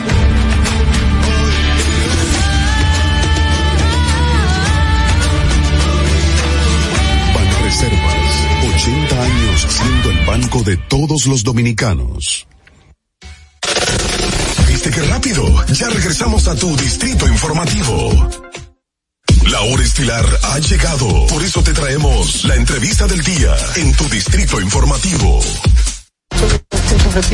Estamos de vuelta en Distrito Informativo, estamos de regreso. El nuevo orden de la radio está aquí para ti. Son las ocho y siete de la mañana y vamos a recibir en nuestra entrevista estelar del día de hoy a nuestra invitada, la licenciada Rita Solís. Ella es presidente de la Sociedad Dominicana de Bioanalista. Codobío y vamos a, a, hablar de este tema que has traído bastantes eh, opiniones encontradas, oposición a las ventas de la farmacia, en las farmacias de las pruebas de antígeno. Bienvenida a Distrito Informativo, muchísimas gracias por acompañarnos y acceder a nuestra invitación. Señora. Bueno, gracias a todas por tomarme en cuenta Qué, qué bueno. Bueno, la hemos visto en varios eh, medios de comunicación alertando de la situación con respecto a las pruebas que se están vendiendo en las farmacias. Usted mencionó que si no es una persona competente a la hora de tomar la muestra puede causarle un daño al paciente introduciendo este este aparato, este El hisopo. el hisopo en, en la nariz. ¿Esto qué consecuencias pueden traer? Porque ustedes están constantemente en esta en In- este punto. Inclusive yo voy más, que ya la están vendiendo en la farmacia. Y que- Sí, que ya. una persona que tuvo COVID se la hizo y salió negativa. ¿Cómo tú me garantizas que él se tomó la muestra bien? Si no es un profesional, porque nosotros lo que nos estamos oyendo es a los profesionales y a los científicos. No es otra cosa. A nosotros no nos interesa, no nos interesa nada eh, de, de, de que sea barato, que sea cara. Nosotros lo que estamos buscando que se les dé calidad en el servicio que ofrece un dete- un dete- una determinada persona. ¿Entiendes? Nada más eso te lo dejo de tarea. Y otra cosa, que el Colegio Dominicano se está oponiendo mucho, eh, eso es lo que se está hablando mucho y mucho y mucho y mucho. Señores, pero para nosotros hacer prueba de antígeno, a mí me tuvieron que dar un entrenamiento. Y a todas nosotras que, que hacemos pruebas, nos dan un entrenamiento. Porque todos saben dónde que se coloca el virus. El virus se coloca ahí, ¿eh? Y después que vas aquí, y después que te vas allá. Eso es un proceso. Estamos hablando de la, la parte de atrás de la, fosa nasal. Sí, hay nasofaringe. Y luego entonces vas hacia la garganta, Y entonces a los pulmones. Entonces, si tú no te tomas una muestra bien, pero es que en todos los laboratorios de salud la clave es una buena toma de muestra. Eso es lo que te hace entregar unos resultados con calidad. Rita, cuando empezó la pandemia, nosotros teníamos que únicamente teníamos la PCR y hasta ahora es la más efectiva para la detección del COVID-19. Luego entonces fueron surgiendo las pruebas rápidas que eh, eh, para para ese mismo diagnóstico. Las pruebas rápidas se están utilizando en Estados Unidos, en Europa y en otros países del mundo. Miles de personas la han aplicado, miles de farmacéuticas eh, las están distribuyendo y tiene un instructivo de cómo la gente eh, eh, hacerse la prueba rápida. ¿Qué tan qué tan científico es eh, ponerse un hisopo en la nariz y hacerse la prueba rápida? Bueno, tú, o sea, ti- ¿por tú qué no? tienes, tú tienes que realmente conocer a dónde que se te coloca el virus. Pero eso, No, eso no es estaría. que, por ejemplo, Eh, por ejemplo, yo no sé si ustedes escucharon en la noticia que había gente que se estaban quejando, diciendo que no saben, que no saben, que no saben. Pero O sea, el instructivo que trae la prueba. no lo he visto el instructivo que trae la, la prueba que están vendiendo en la farmacia. Hoy, hoy investigaba, inclusive preguntaba en alguna farmacia y me decían que no.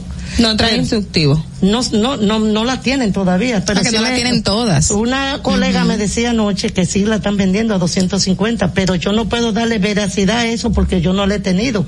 Yo no he leído el instructivo. ahora bien, ahora bien. ¿Por qué el Colegio Dominicano se opone? Tú vas a la farmacia y compras la prueba. La prueba. rápida. A ti, no es, la, no es la farmacéutica que te toma la muestra. Tú te la llevas para tu casa. Ya ahí tú estás comenzando a manipular. Tú co- estás comenzando a manipular e- eso que te están vendiendo. La farmacéutica te la dio. Tú la estás manipulando y tú llegas a tu casa.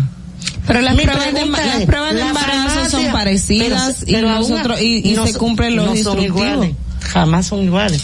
Inclusive la- en las pruebas de embarazo, el paciente va y la compra o la mujer va y la compra y al final termina haciéndosela en el laboratorio. Para Pero reconfirmar, pero ya tú Pero hiciste una prueba previa y te dio un resultado que es un indicio de que sí la tendrías, o sea, que estarías embarazada o no. Pero además, está bien, ya eso es más fácil.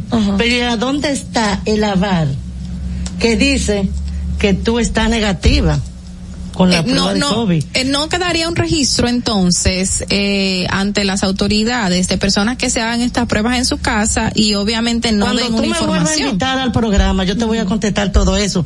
Pero yo soy una persona que investigo. Pero además de eso, yo te voy a decir eso. Fue y se hizo la, esa prueba nada más va a servir. Bueno, yo voy para un can contigo. Eh, tú quieres traerme la prueba, yo voy a la farmacia y para eso es que va a servir. Pero para una operación no va a servir porque ningún médico te va a aceptar una prueba que tú te hagas en tu casa para hacerte una operación. Ni para salir del país tampoco. Ni para salir del país, o sea que es una tontedad. ¿Qué es lo que yo, eh, si fuera el gobierno, supliría todos los laboratorios de esa prueba y que sean los profesionales competentes que la hagan.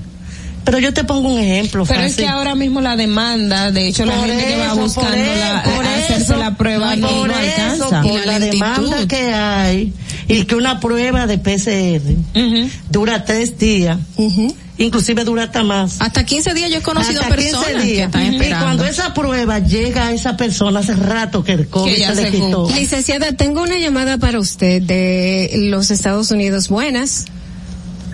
Muy buenos días, José Jiménez desde la ciudad de Nueva York. Hola, José. Hola, José. Saludos a todas chicas. Eh, a la, a la señora, saludos señora. Em, Deme un segundito, que se va a poner los audífonos. Ella se va a poner los audífonos para poderlo escuchar. Adelante. Buenos días, señora. Eh, estoy tratando de entender el, cuál es la oposición que ustedes tienen. Las chicas le han estado preguntando sobre que las pruebas de embarazo se hacen de manera casera, por eso no garantiza que una mujer esté embarazada. Al igual que cuando usted se mide la temperatura con un termómetro, no indica que usted tiene fiebre. Simplemente lo que les da es, si usted se siente con los síntomas, con la prueba casera, usted se hace la prueba. Si le sale positivo, eso no garantiza que usted está positivo. Ya usted debe ir de un profesional a hacerse una prueba PCR para verificar si usted tiene el COVID o no. Pues sí, yo quiero saber por qué ustedes suponen que una persona está en todo su derecho de hacerse esa prueba casera. Como usted bien dice, no sirve para viajes ni te garantiza nada, pero le da a uno una pequeña idea de lo que uno tiene. Entonces me pregunto, ¿por qué se oponen a eso? Si es para uso personal. Primero, Gracias, José. Primero que Dios te bendiga mucho y me alegro que una persona que no es de nuestra República Dominicana no esté interviniendo. No es que el colegio dominicano, porque se está yendo por otra, por otro lado. No es que el gobierno dominicano, uno esté en contra de él por la prueba rápida que se está circulando en la farmacia. Lo que nosotros decimos que sea un profesional competente. Nosotros nos estamos yendo a lo científico y a lo laboral. No es otra cosa. A nosotros, todo el que se quiera hacer su prueba rápida, que se la haga. Ahora, lo que yo te puedo asegurar, que no es una prueba confirmativa al final, porque el médico te va a pedir un reporte. Pero la, la, y entonces- la de antígenos actualmente tampoco es una prueba súper definitiva, porque de hecho eh, en algunos casos te piden hacerte una PCR cuando Si te van a hacer un procedimiento y tiene exacto, síntomas. y tiene Depende. Por ejemplo, yo he tenido casos, porque yo de que comenzó la pandemia lo que he hecho es tomar muestras. Que hay pruebas de PCR que salen negativas y en la de antígeno te da positiva, te da una leve rayita. ¿Y por qué? Es por la sensibilidad de la prueba. Y eso está claro. Ajá, servicios- entonces- él te escucha, él entonces, escucha por la radio.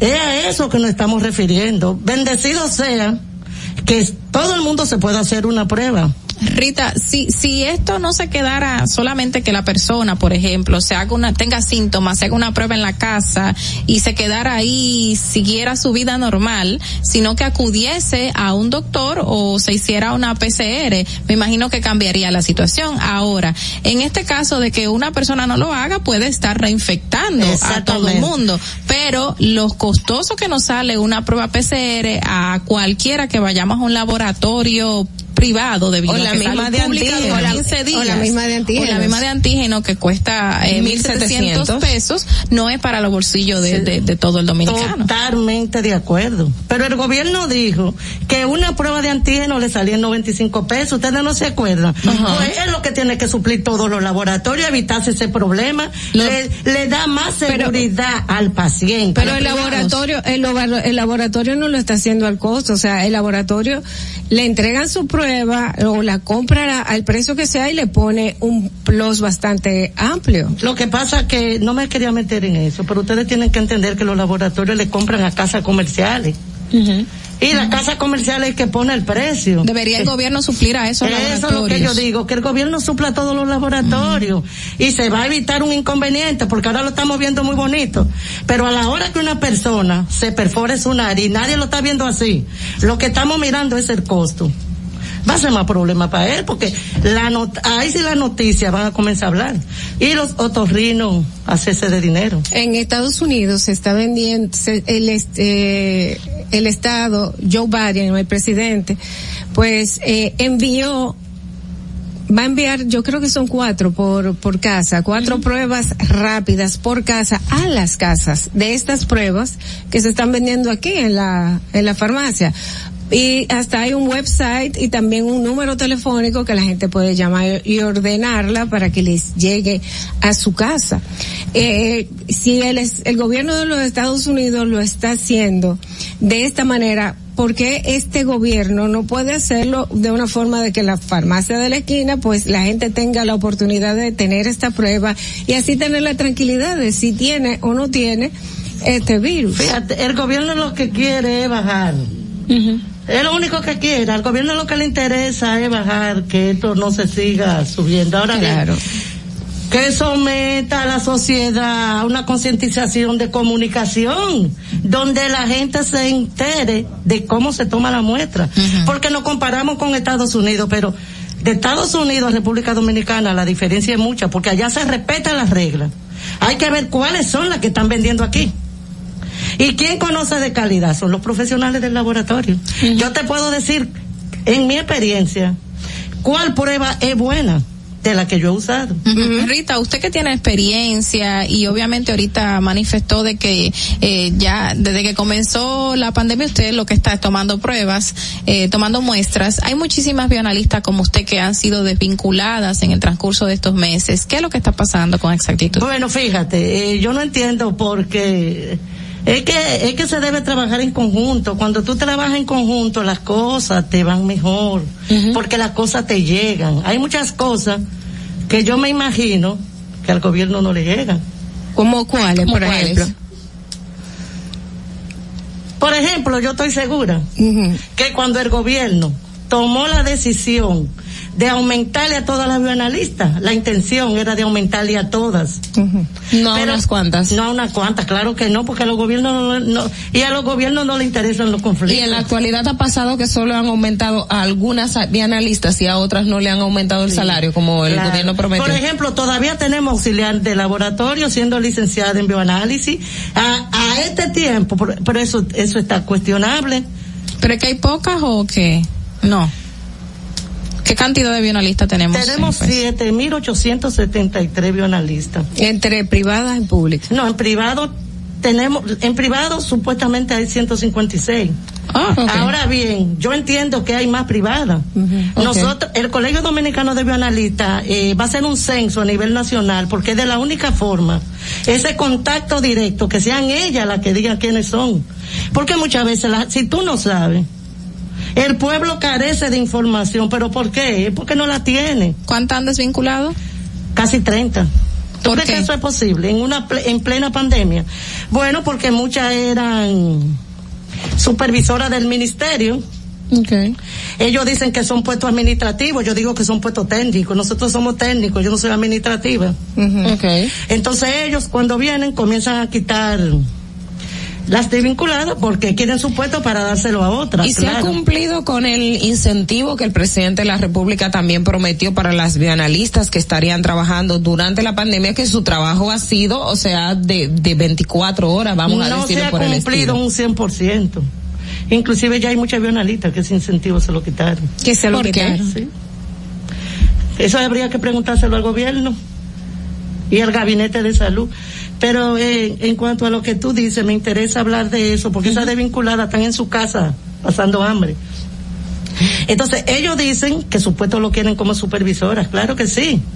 Cojan su puesto como supervisora, pero denle uno de bionalista base. Porque yo no me opongo a ir a meseta, me encanta ir a meseta. Pero no me cancele sin tú saber que yo tengo hijos, que yo tengo familia que necesitan comer. Entonces, le pedimos al presidente, ojo con eso, que investigue. ¿Y le han dado sus prestaciones? A las que cancelar. Algu- algunas sí, pero no, ella no le interesa su prestación, a ella le interesa su trabajo, porque a ti te dan medio millón hoy, tú te lo comes de una vez, pero si tú tienes tu trabajo, eso te ayuda. In- inclusive tuvimos un caso que una muchacha que se le murió el marido, se le, le matan su hijo y a ella la descancelaron, una muchacha de Santiago. Tuvimos nosotros que insistir mucho para que esa muchacha la pusieran, gracias a Dios la pusieron, pero tenemos muchas que están ahí, mira, llevándosela quien la trajo. Bueno, lamentable.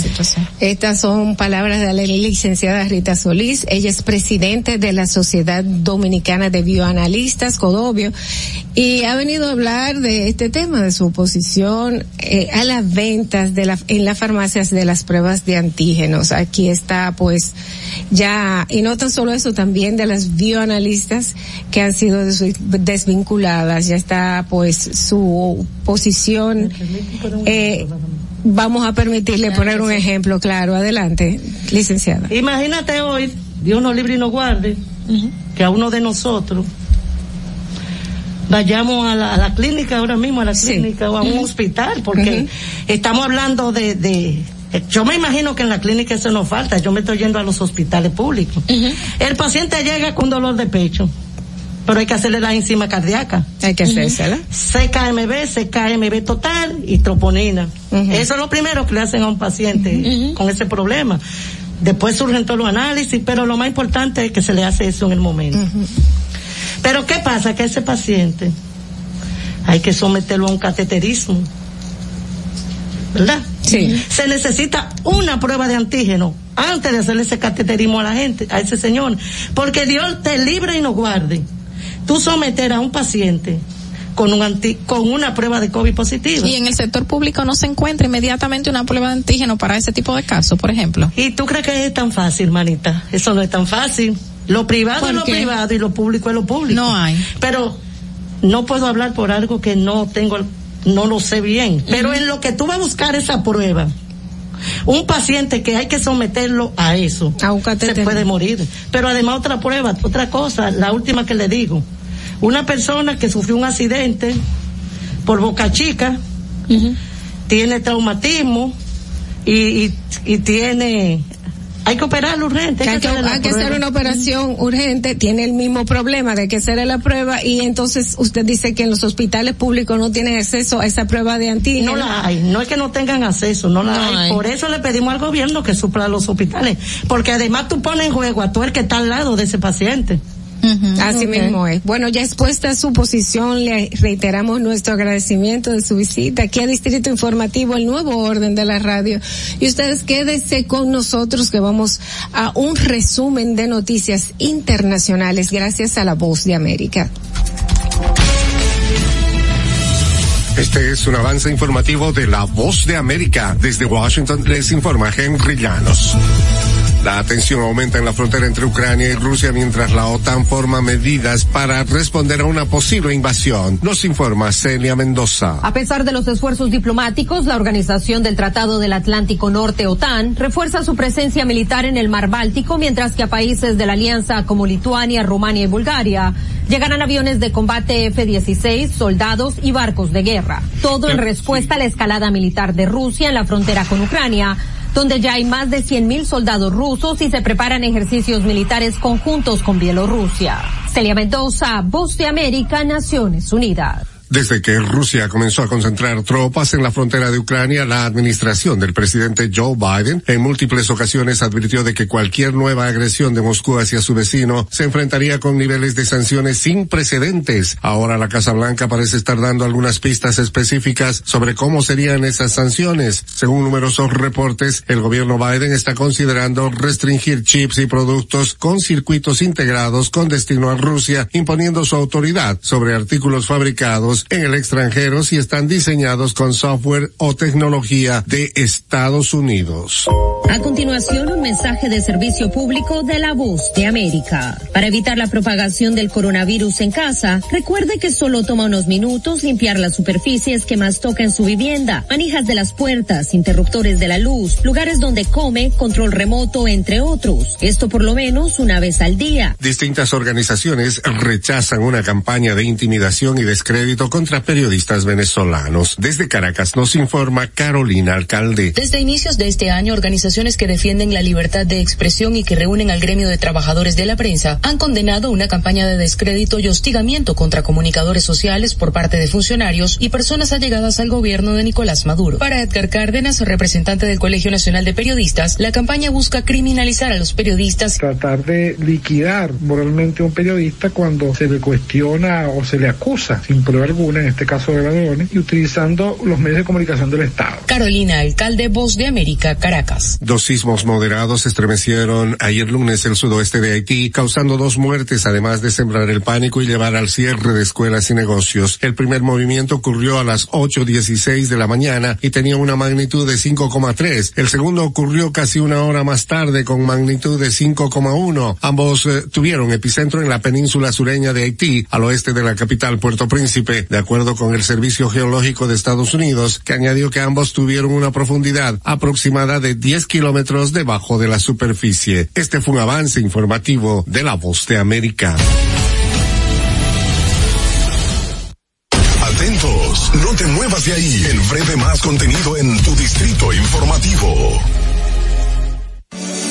En Banreservas hemos apoyado por 80 años la voluntad del talento dominicano, identificándonos con sus más importantes iniciativas, para que quienes nos representan siempre puedan mostrar lo mejor de nosotros.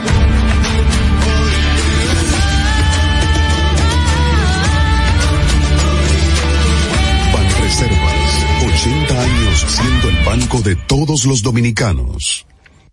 Si quieres participar en el programa, envíanos tu nota de voz o mensaje escrito al WhatsApp 862-320-0075. 862-320-0075. Distrito Informativo. ¿Y cómo tú le dices a una gente que confía, que tenga esperanza, si nadie había hecho nada para ayudarles a vivir mejor? La confianza se gana. No se trata de gastar más, hay que gastar mejor. El dinero público es de todos los dominicanos. Tenemos la obligación de pensar por primera vez en que nos vaya bien a todos. Es el momento de estar cerca de la gente. Por eso no vamos a aumentar impuestos. Porque el cambio se trata de ti. El cambio comenzó. Gobierno de la República Dominicana. Y, y aquí está el equipo del gusto, la bella Dolphy Peláez. Busque un, un suape y busque un recogedor porque me voy a regar. Lo acompaña ñonguito. Que usted se sacrifique tanto en su oficina hasta las 8 de la noche. El importado Harold Díaz. Lo mío es de hilo de Yedella. La más reciente adquisición, el actor más cotizado, más no el mejor pagado, Oscar Carrasquillo. Y el hombre que gana menos que su mujer tiene que se sienta negro en la cama, en la intimidad. Juan Carlos Pichardo. Señores, esto es el gusto de las 12. Sintonice a partir de las 12 del mediodía por La Roca 91.7. Si quieres más diversión, no busques, no hay más. Te acompañan de lunes a viernes, de 12 a 2 de la tarde por La Roca 91.7 FM. El, el gusto de las 12. La República Dominicana había perdido la confianza en nuestras instituciones. Por los dominicanos y dominicanas, esta administración ha asumido el compromiso de abrir las puertas de la transparencia, de la integridad y del control. Es por eso que la Contraloría General de la República Dominicana ha implementado nuevos controles para llevar eficiencia y garantizar la buena ejecución de los fondos públicos.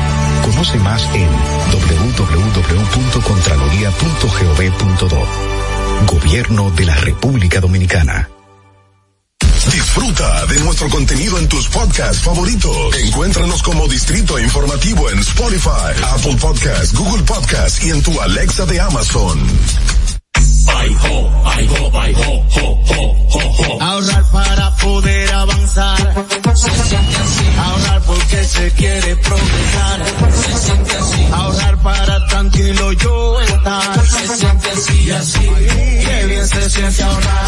Con el cero de oro de APAP. Que con 500 pesos eso tú podrás ganar. Ahorrar se siente muy cool y cuando ganas, mucho mejor. Cero de oro, 10 apartamentos y cientos de miles de pesos en premios. Cero de oro de APAP, el premio de ahorrar. ¿Viste qué rápido? Ya regresamos a tu distrito informativo.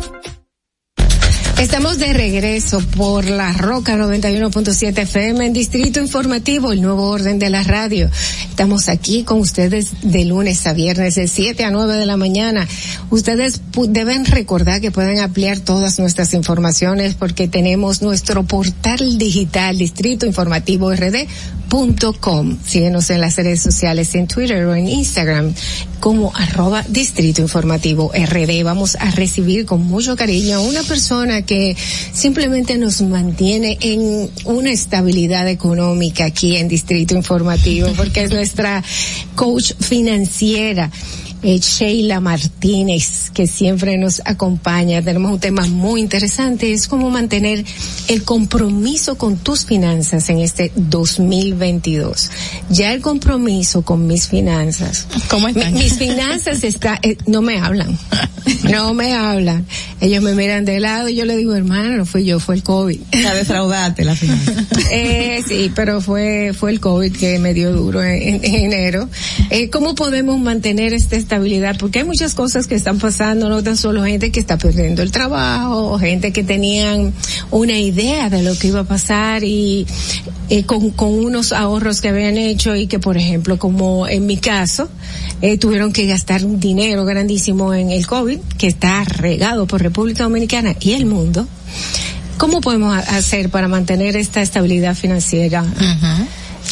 Bueno, pues excelente. Mira, justamente eh, eso es eh, lo que he querido realmente traer, porque mira lo que pasa. Eh, los casos eh, que mencionas de que, como te pasó a ti, eh, ha tenido que utilizar de tus recursos para manejar imprevistos. Uh -huh. Eso es un imprevisto médico, ¿no? Uh -huh. Solamente hay que estar vivo para manejar, para tener imprevistos en sí. la vida, ¿verdad? Uh -huh. Son, esa, eso es lo que seguro nos pasa. Entonces, por eso es que es el, para mí, la primera meta de ahorro es esa. O sea, tú tener con qué manejar los imprevistos de la vida. Algunos podrán decir, yo tengo un excelente seguro médico, pero uh -huh. hay otros imprevistos que no son también no son necesariamente médicos. Uh -huh. Exacto. Puede ser con relación a la el fuente vehículo. de empleo, el vehículo. El, exacto, perder el trabajo tempranito el trabajo. En, el, en, el, año. Exacto. Entonces, ¿cómo hago para mantenerme eh, eh, a flote? Para seguir adelante, ¿verdad? Para poder seguir comiendo, mis hijos poder, o sea, seguir con un techo, con las cosas más básicas e importantes, uh -huh. con un ahorro para emergencias. Siempre lo digo, esa es la primera meta. Eh, ¿Cómo, ¿Cómo ahorramos? Yo siempre he escuchado eh, coach diciendo, no, porque tu ahorro no tiene que depender de lo que te sobra de tus gastos mensuales. Pero muchos lo que hacemos es que pagamos aquí, pagamos allá y lo que nos sobra cogemos un pedacito y lo ahorramos. Exacto. ¿Eso es lo lógico para tener un imprevisto o, o no? el manejo para imprevistos, el fondo de imprevistos, yo uh -huh. recomiendo que sea que parta de una una autorreflexión primero, de, de, entender primero cuál es mi estilo de vida, uh -huh. eh, qué es lo que yo necesito para vivir realmente, sí o sí. Mis hijos y yo, mi familia y yo, lo que lo que dependemos de, de mí, vamos a decir, los gastos fijos. Gastos fijos. No, eso no es necesariamente lo que está pasando hoy día con mis gastos. No es lo que estoy gastando hoy día. Hay una diferencia. Puede ser que estoy gastando, lo más probable que esté gastando mucho más hoy día. Que uh -huh. esté gastando prácticamente todo lo que gano. Eso es lo que le, hace, le pasa a la mayoría y algunos uh -huh. gastan más de lo que ganan. Entonces, una vez tú identificas ese monto con el que puedes vivir, aún, eh, vamos a suponer, ganas, gastas 50, pero pudieras vivir con 30, por decir un monto, uh -huh. ese monto de 30 multiplicado por X meses, por 3, 4, 5, mientras más mejor. Pero vamos, si, si empezamos con tres meses o con un mes, ya es algo. Okay. Porque Tener ya es, ese ahorro, por lo menos esa cantidad de un mes ahorrado como sí. emergencia. Exacto. A, a, a, al final de los 12 meses. Es decir, 30, haber logrado 30 mil pesos en ahorro a final, si, si ese es mi ingreso, a final del año. Depende. No, no, no tiene que ser a final del año. Todo va a depender del ingreso y de cómo la persona pueda autogestionarse. Porque si, por ejemplo, logra eficientizar su gasto a modo uh -huh. tal y no tiene deudas, Hay muchas personas que no tienen deuda y pueden bajar el gasto y ese, ese excedente lo, re- lo, lo, lo van redirigiendo a un ahorro para manejar eh, eh, imprevistos, que es para eso específicamente. Después que terminan, puede ser que, termi- que lo hagan en dos meses, en tres meses. Depende.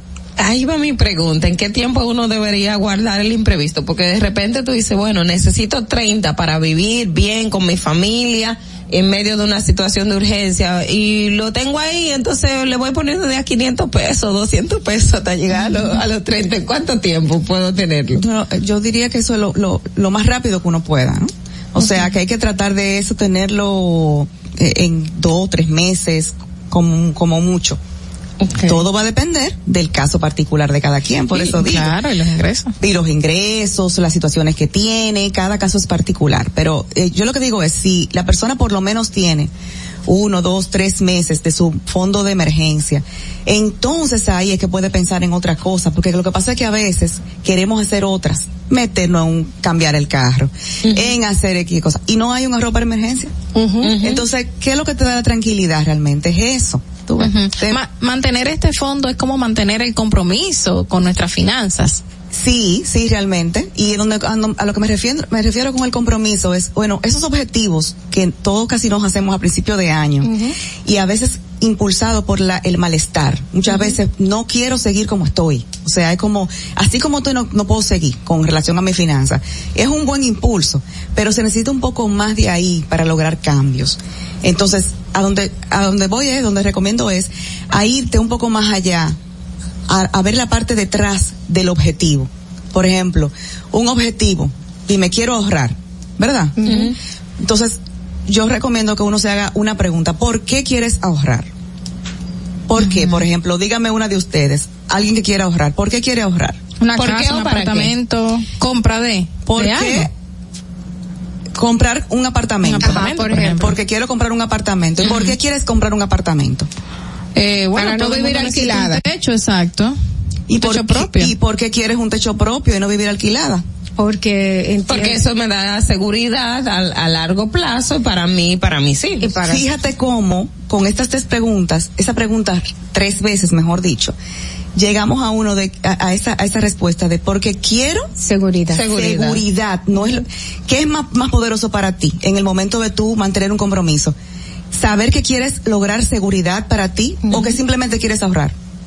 Exacto. Entonces, es ahí donde yo invito que vayamos al fondo, un poquito más allá de lo que queremos hacer para entender realmente nuestro verdadero eh, motivo.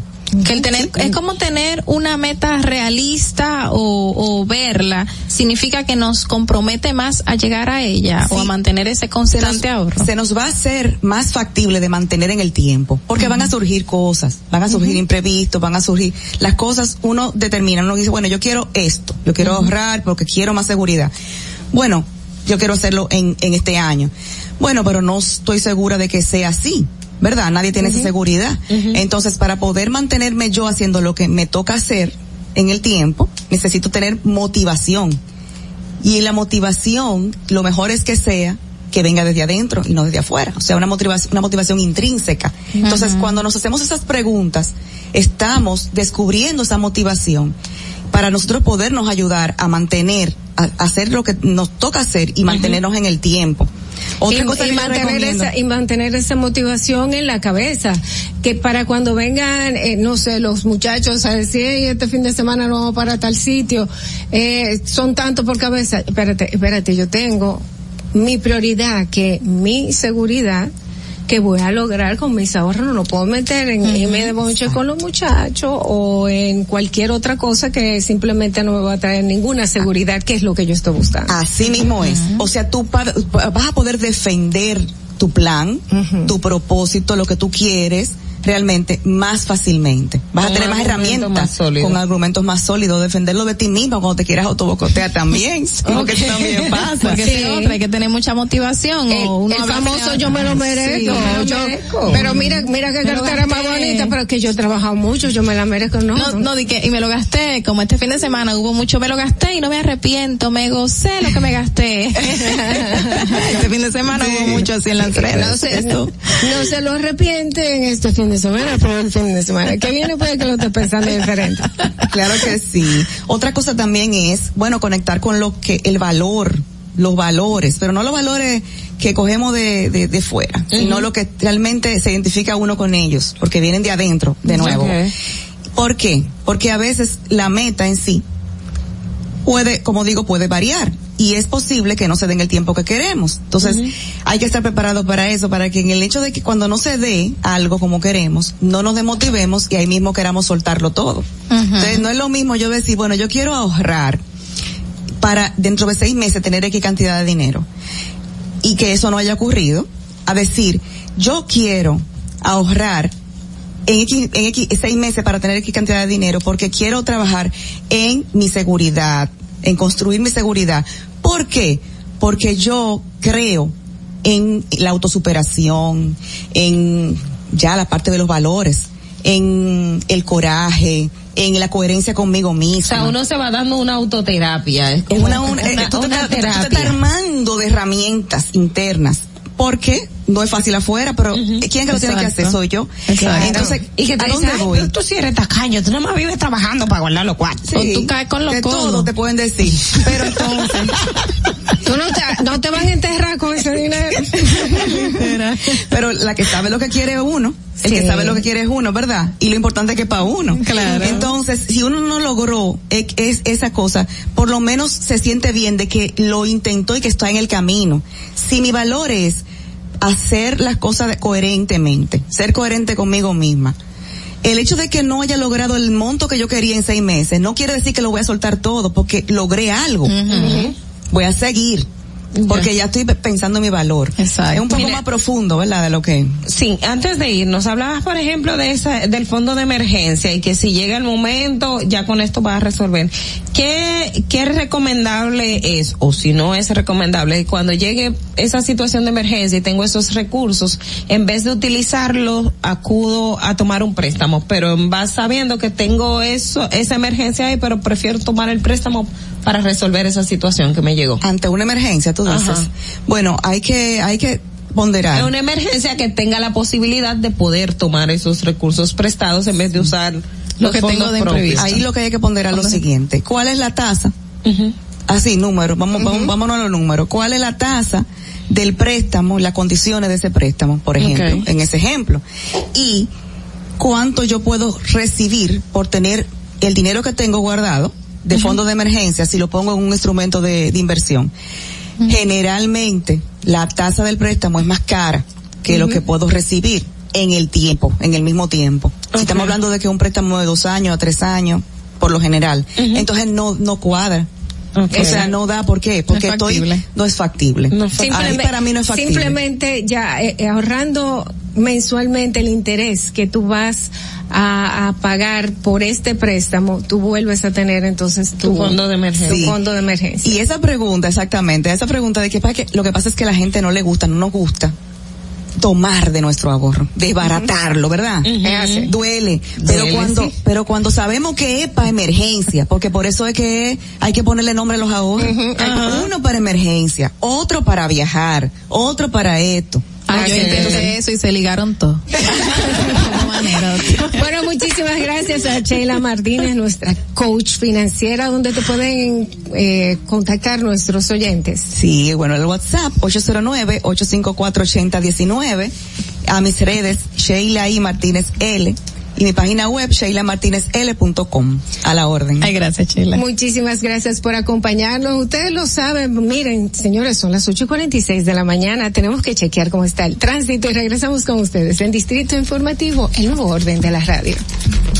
Para que llegues a tiempo y no te compliques con el clima, te traemos en el Distrito Informativo el tráfico y el tiempo. Y así se encuentra el tráfico y el tiempo a esta hora de la mañana en Santo Domingo. Se registra tráfico pesado en el desnivel Avenida de Filló, Avenida Tiradentes en Ensanche La Fe, Expreso Avenida John F. Kennedy hasta el elevado Núñez de Cáceres. Tráfico en alto total en Todo Viejo Arroyo Hondo, Avenida República de Colombia en Los Ríos. Prolongación Avenida 27 de Febrero, en la carretera La Isabela, Autopista Juan Pablo Duarte. Gran entaponamiento en la Avenida George Washington, en zona universitaria. En la calle Pedro Lluveres, en Gascue y en zonas aledañas. Avenida Doctor Delgado, en Don Bosco. En el Puente Ramón Matías Mella y en el Boulevard Johnny Pacheco, en Villa Duarte y en zonas aledañas. Atentos conductores. Vehículo detenido en el elevado Avenida Los Beisbolistas y en la Avenida Nacaona en Bella Vista. Recuerda que el cinturón de seguridad es para salvar vidas. Por tu seguridad y los tuyos, amárrate la vida. Para el estado del tiempo en el Gran Santo Domingo, se encuentra mayormente soleado, con una temperatura de 22 grados y una máxima de 32 grados. Hasta aquí el estado del tráfico y el tiempo. Soy Nicole Tamares. Sigan en sintonía con Distrito Informativo. Atentos, no te muevas de ahí. El breve más contenido en tu distrito informativo. Ahorrar para poder avanzar. Se siente así. Ahorrar porque se quiere progresar. Se siente así. Ahorrar para tranquilo yo estar. Se siente así. Y así. Qué bien se siente ahorrar. Con el cero de oro de APAP. Que con 500 pesos tú podrás ganar. Ahorrar se siente muy cool y cuando ganas mucho mejor. Cero de oro, 10 apartamentos y cientos de miles de pesos en premios. Cero de oro de APAP, el premio de ahorrar. ¿Y cómo tú le dices a una gente que confía, que tenga esperanza, si nadie había hecho nada para ayudarles a vivir mejor? La confianza se gana. No se trata de gastar más, hay que gastar mejor. El dinero público es de todos los dominicanos. Tenemos la obligación de pensar por primera vez en que nos vaya bien a todos. Es el momento de estar cerca de la gente. Por eso no vamos a aumentar impuestos. Porque el cambio se trata de ti. El cambio comenzó. Gobierno de la República Dominicana. Estamos en YouTube. Disfruta de nuestro contenido. Suscríbete, dale like y comenta. Distrito Informativo. Ya no tienes que ir a la Contraloría General de la República para obtener una certificación de cargos. Ahora el servicio es digital. Sigue estos sencillos pasos. Ingresa a www.contraloría.gov.do. Selecciona el servicio de certificaciones de cargos en el menú superior. Completa las informaciones. Adjunta tu cédula y constancia de trabajo. Envía tu solicitud y revisa tu correo electrónico. Cuando tu certificación esté lista, podrás descargarla e imprimirla. Contraloría General de la República. Ahí mismito donde estás. O tal vez aquí, recostado bajo una mata de coco. O en la arena tomando el sol. O dentro del agua, no muy al fondo. O simplemente caminando por la orilla. Ahí mismo, abre tu nueva cuenta móvil BH de León. 100% digital y sin costo. La creas en minutos con cero pesos desde móvil banking personal. Ábrela donde quieras. Solo necesitas tu celular. Banco BH de León. Estás disfrutando de Distrito Informativo con Maudi Espinosa, Ogla Enesia Pérez y Carla Pimentel. Cuando uno ve televisión, busca entretenimiento, algo con que identificarte y que te dé un buen momento. Hay tantas cosas en el mundo, demasiados inventados, pero ¿dónde veo lo mío? Lo de los dominicanos. Y a ese mismo punto hemos venido cayendo para el mejor contenido. Baja Dominican Network. Seguro que si lo bajas inmediato te vistes hay obra conciertos musicales, religiosos y noticias. Pero ¿acaso sabes tú que es realmente adictivo en esta comunidad su contenido exclusivo? Oye, lo mejor de ahí para que lo tengas siempre puesto es el servicio limosina que ofrecemos yo y Ñeñe. ¿Cómo que eso lo más duro? Estoy seguro que tú has visto. El programa de los compadres con Correa y con Ñonguito. Perdónenme muchachos que les dañe el momento. El mejor programa de ahí. Pochi Santo y el reencuentro. Si yo bajo la aplicación, a tú te de lo guata viendo. Si tú eres dominicano, baja Dominican Network.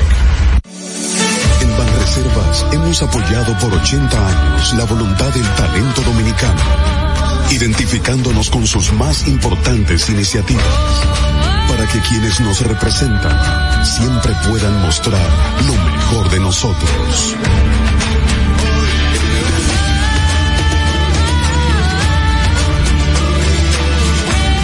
Reservas, 80 años siendo el banco de todos los dominicanos.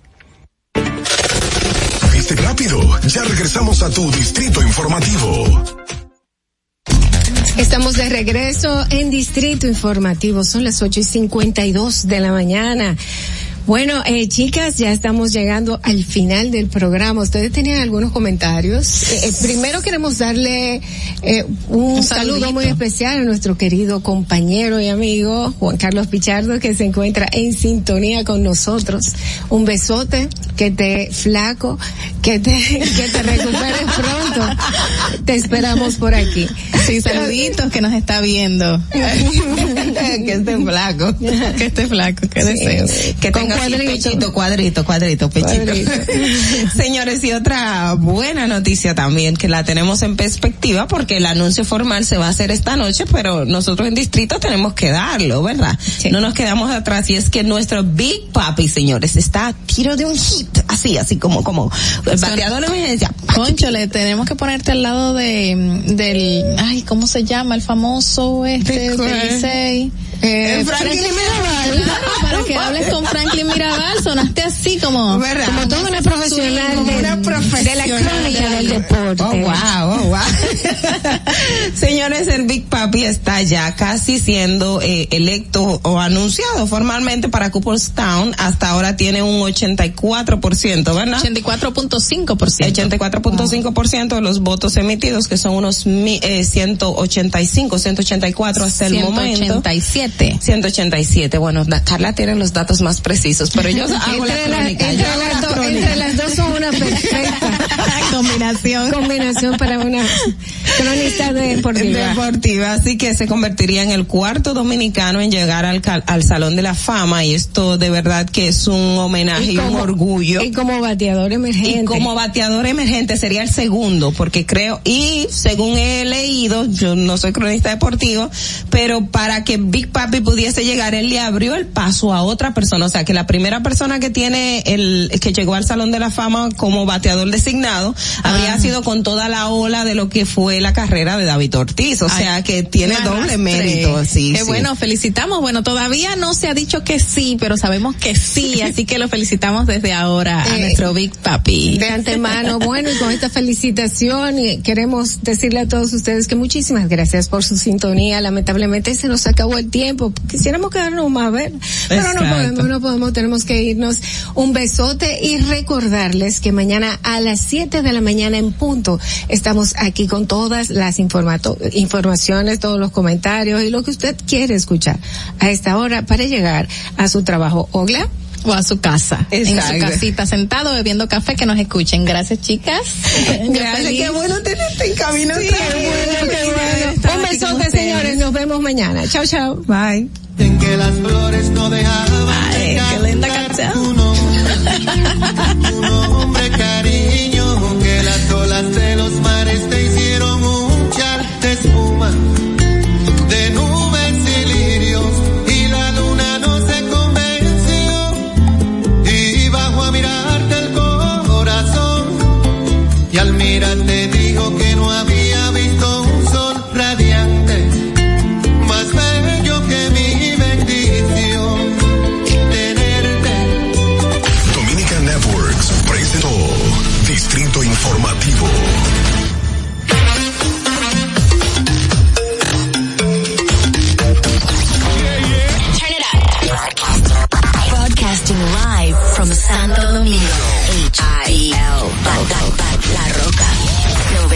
91.7.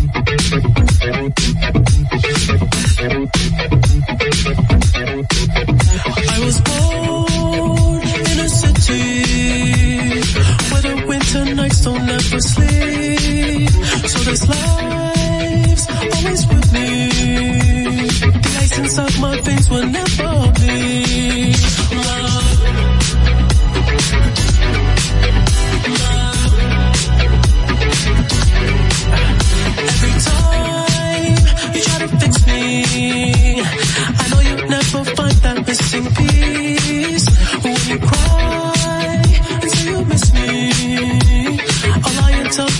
told you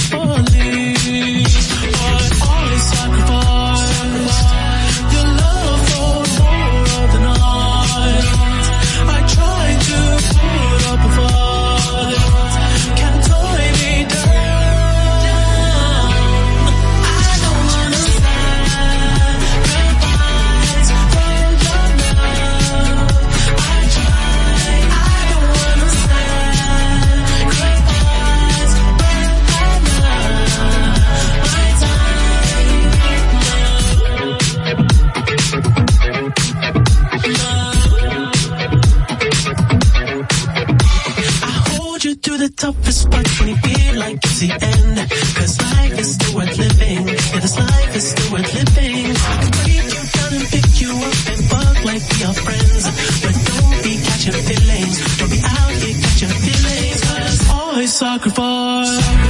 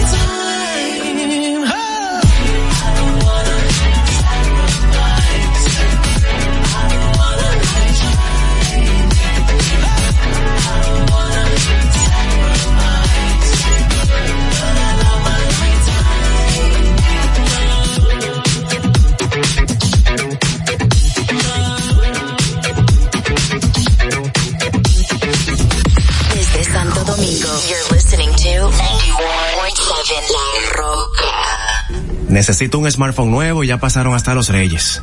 Pero Miguel, vea claro que allá siempre hay muchos descuentos. Llévate el smartphone nuevo que tanto quieres, en cómodas cuotas y con la red móvil de mayor velocidad y cobertura del país. Confirmado por Speedtest. Válido del 14 al 26 de enero a través de tienda en línea con delivery gratis o en puntos de venta. En claro, estamos para ti. 7 de la noche, Anibel Carrosario, Hansel García y Marisol Mendoza están más cerca con actualidad, arte, análisis, turismo, tecnología, cine, invitados y colaboradores especiales. Anibel Carrosario, más cerca. De lunes a viernes a las 7 de la noche por La Roca 91.7.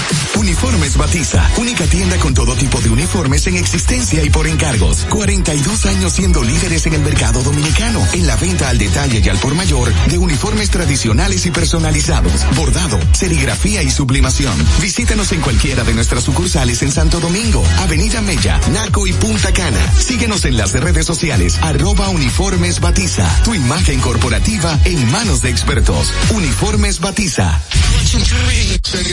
Ahora en La Roca, el, el- el- el éxito trending de Laura. Wake up to the sounds of the silence that allows for my mind to run around with my ear up to the ground. I'm searching to behold the stories that I told when my back is to the world that was smiling when I turned. Tell you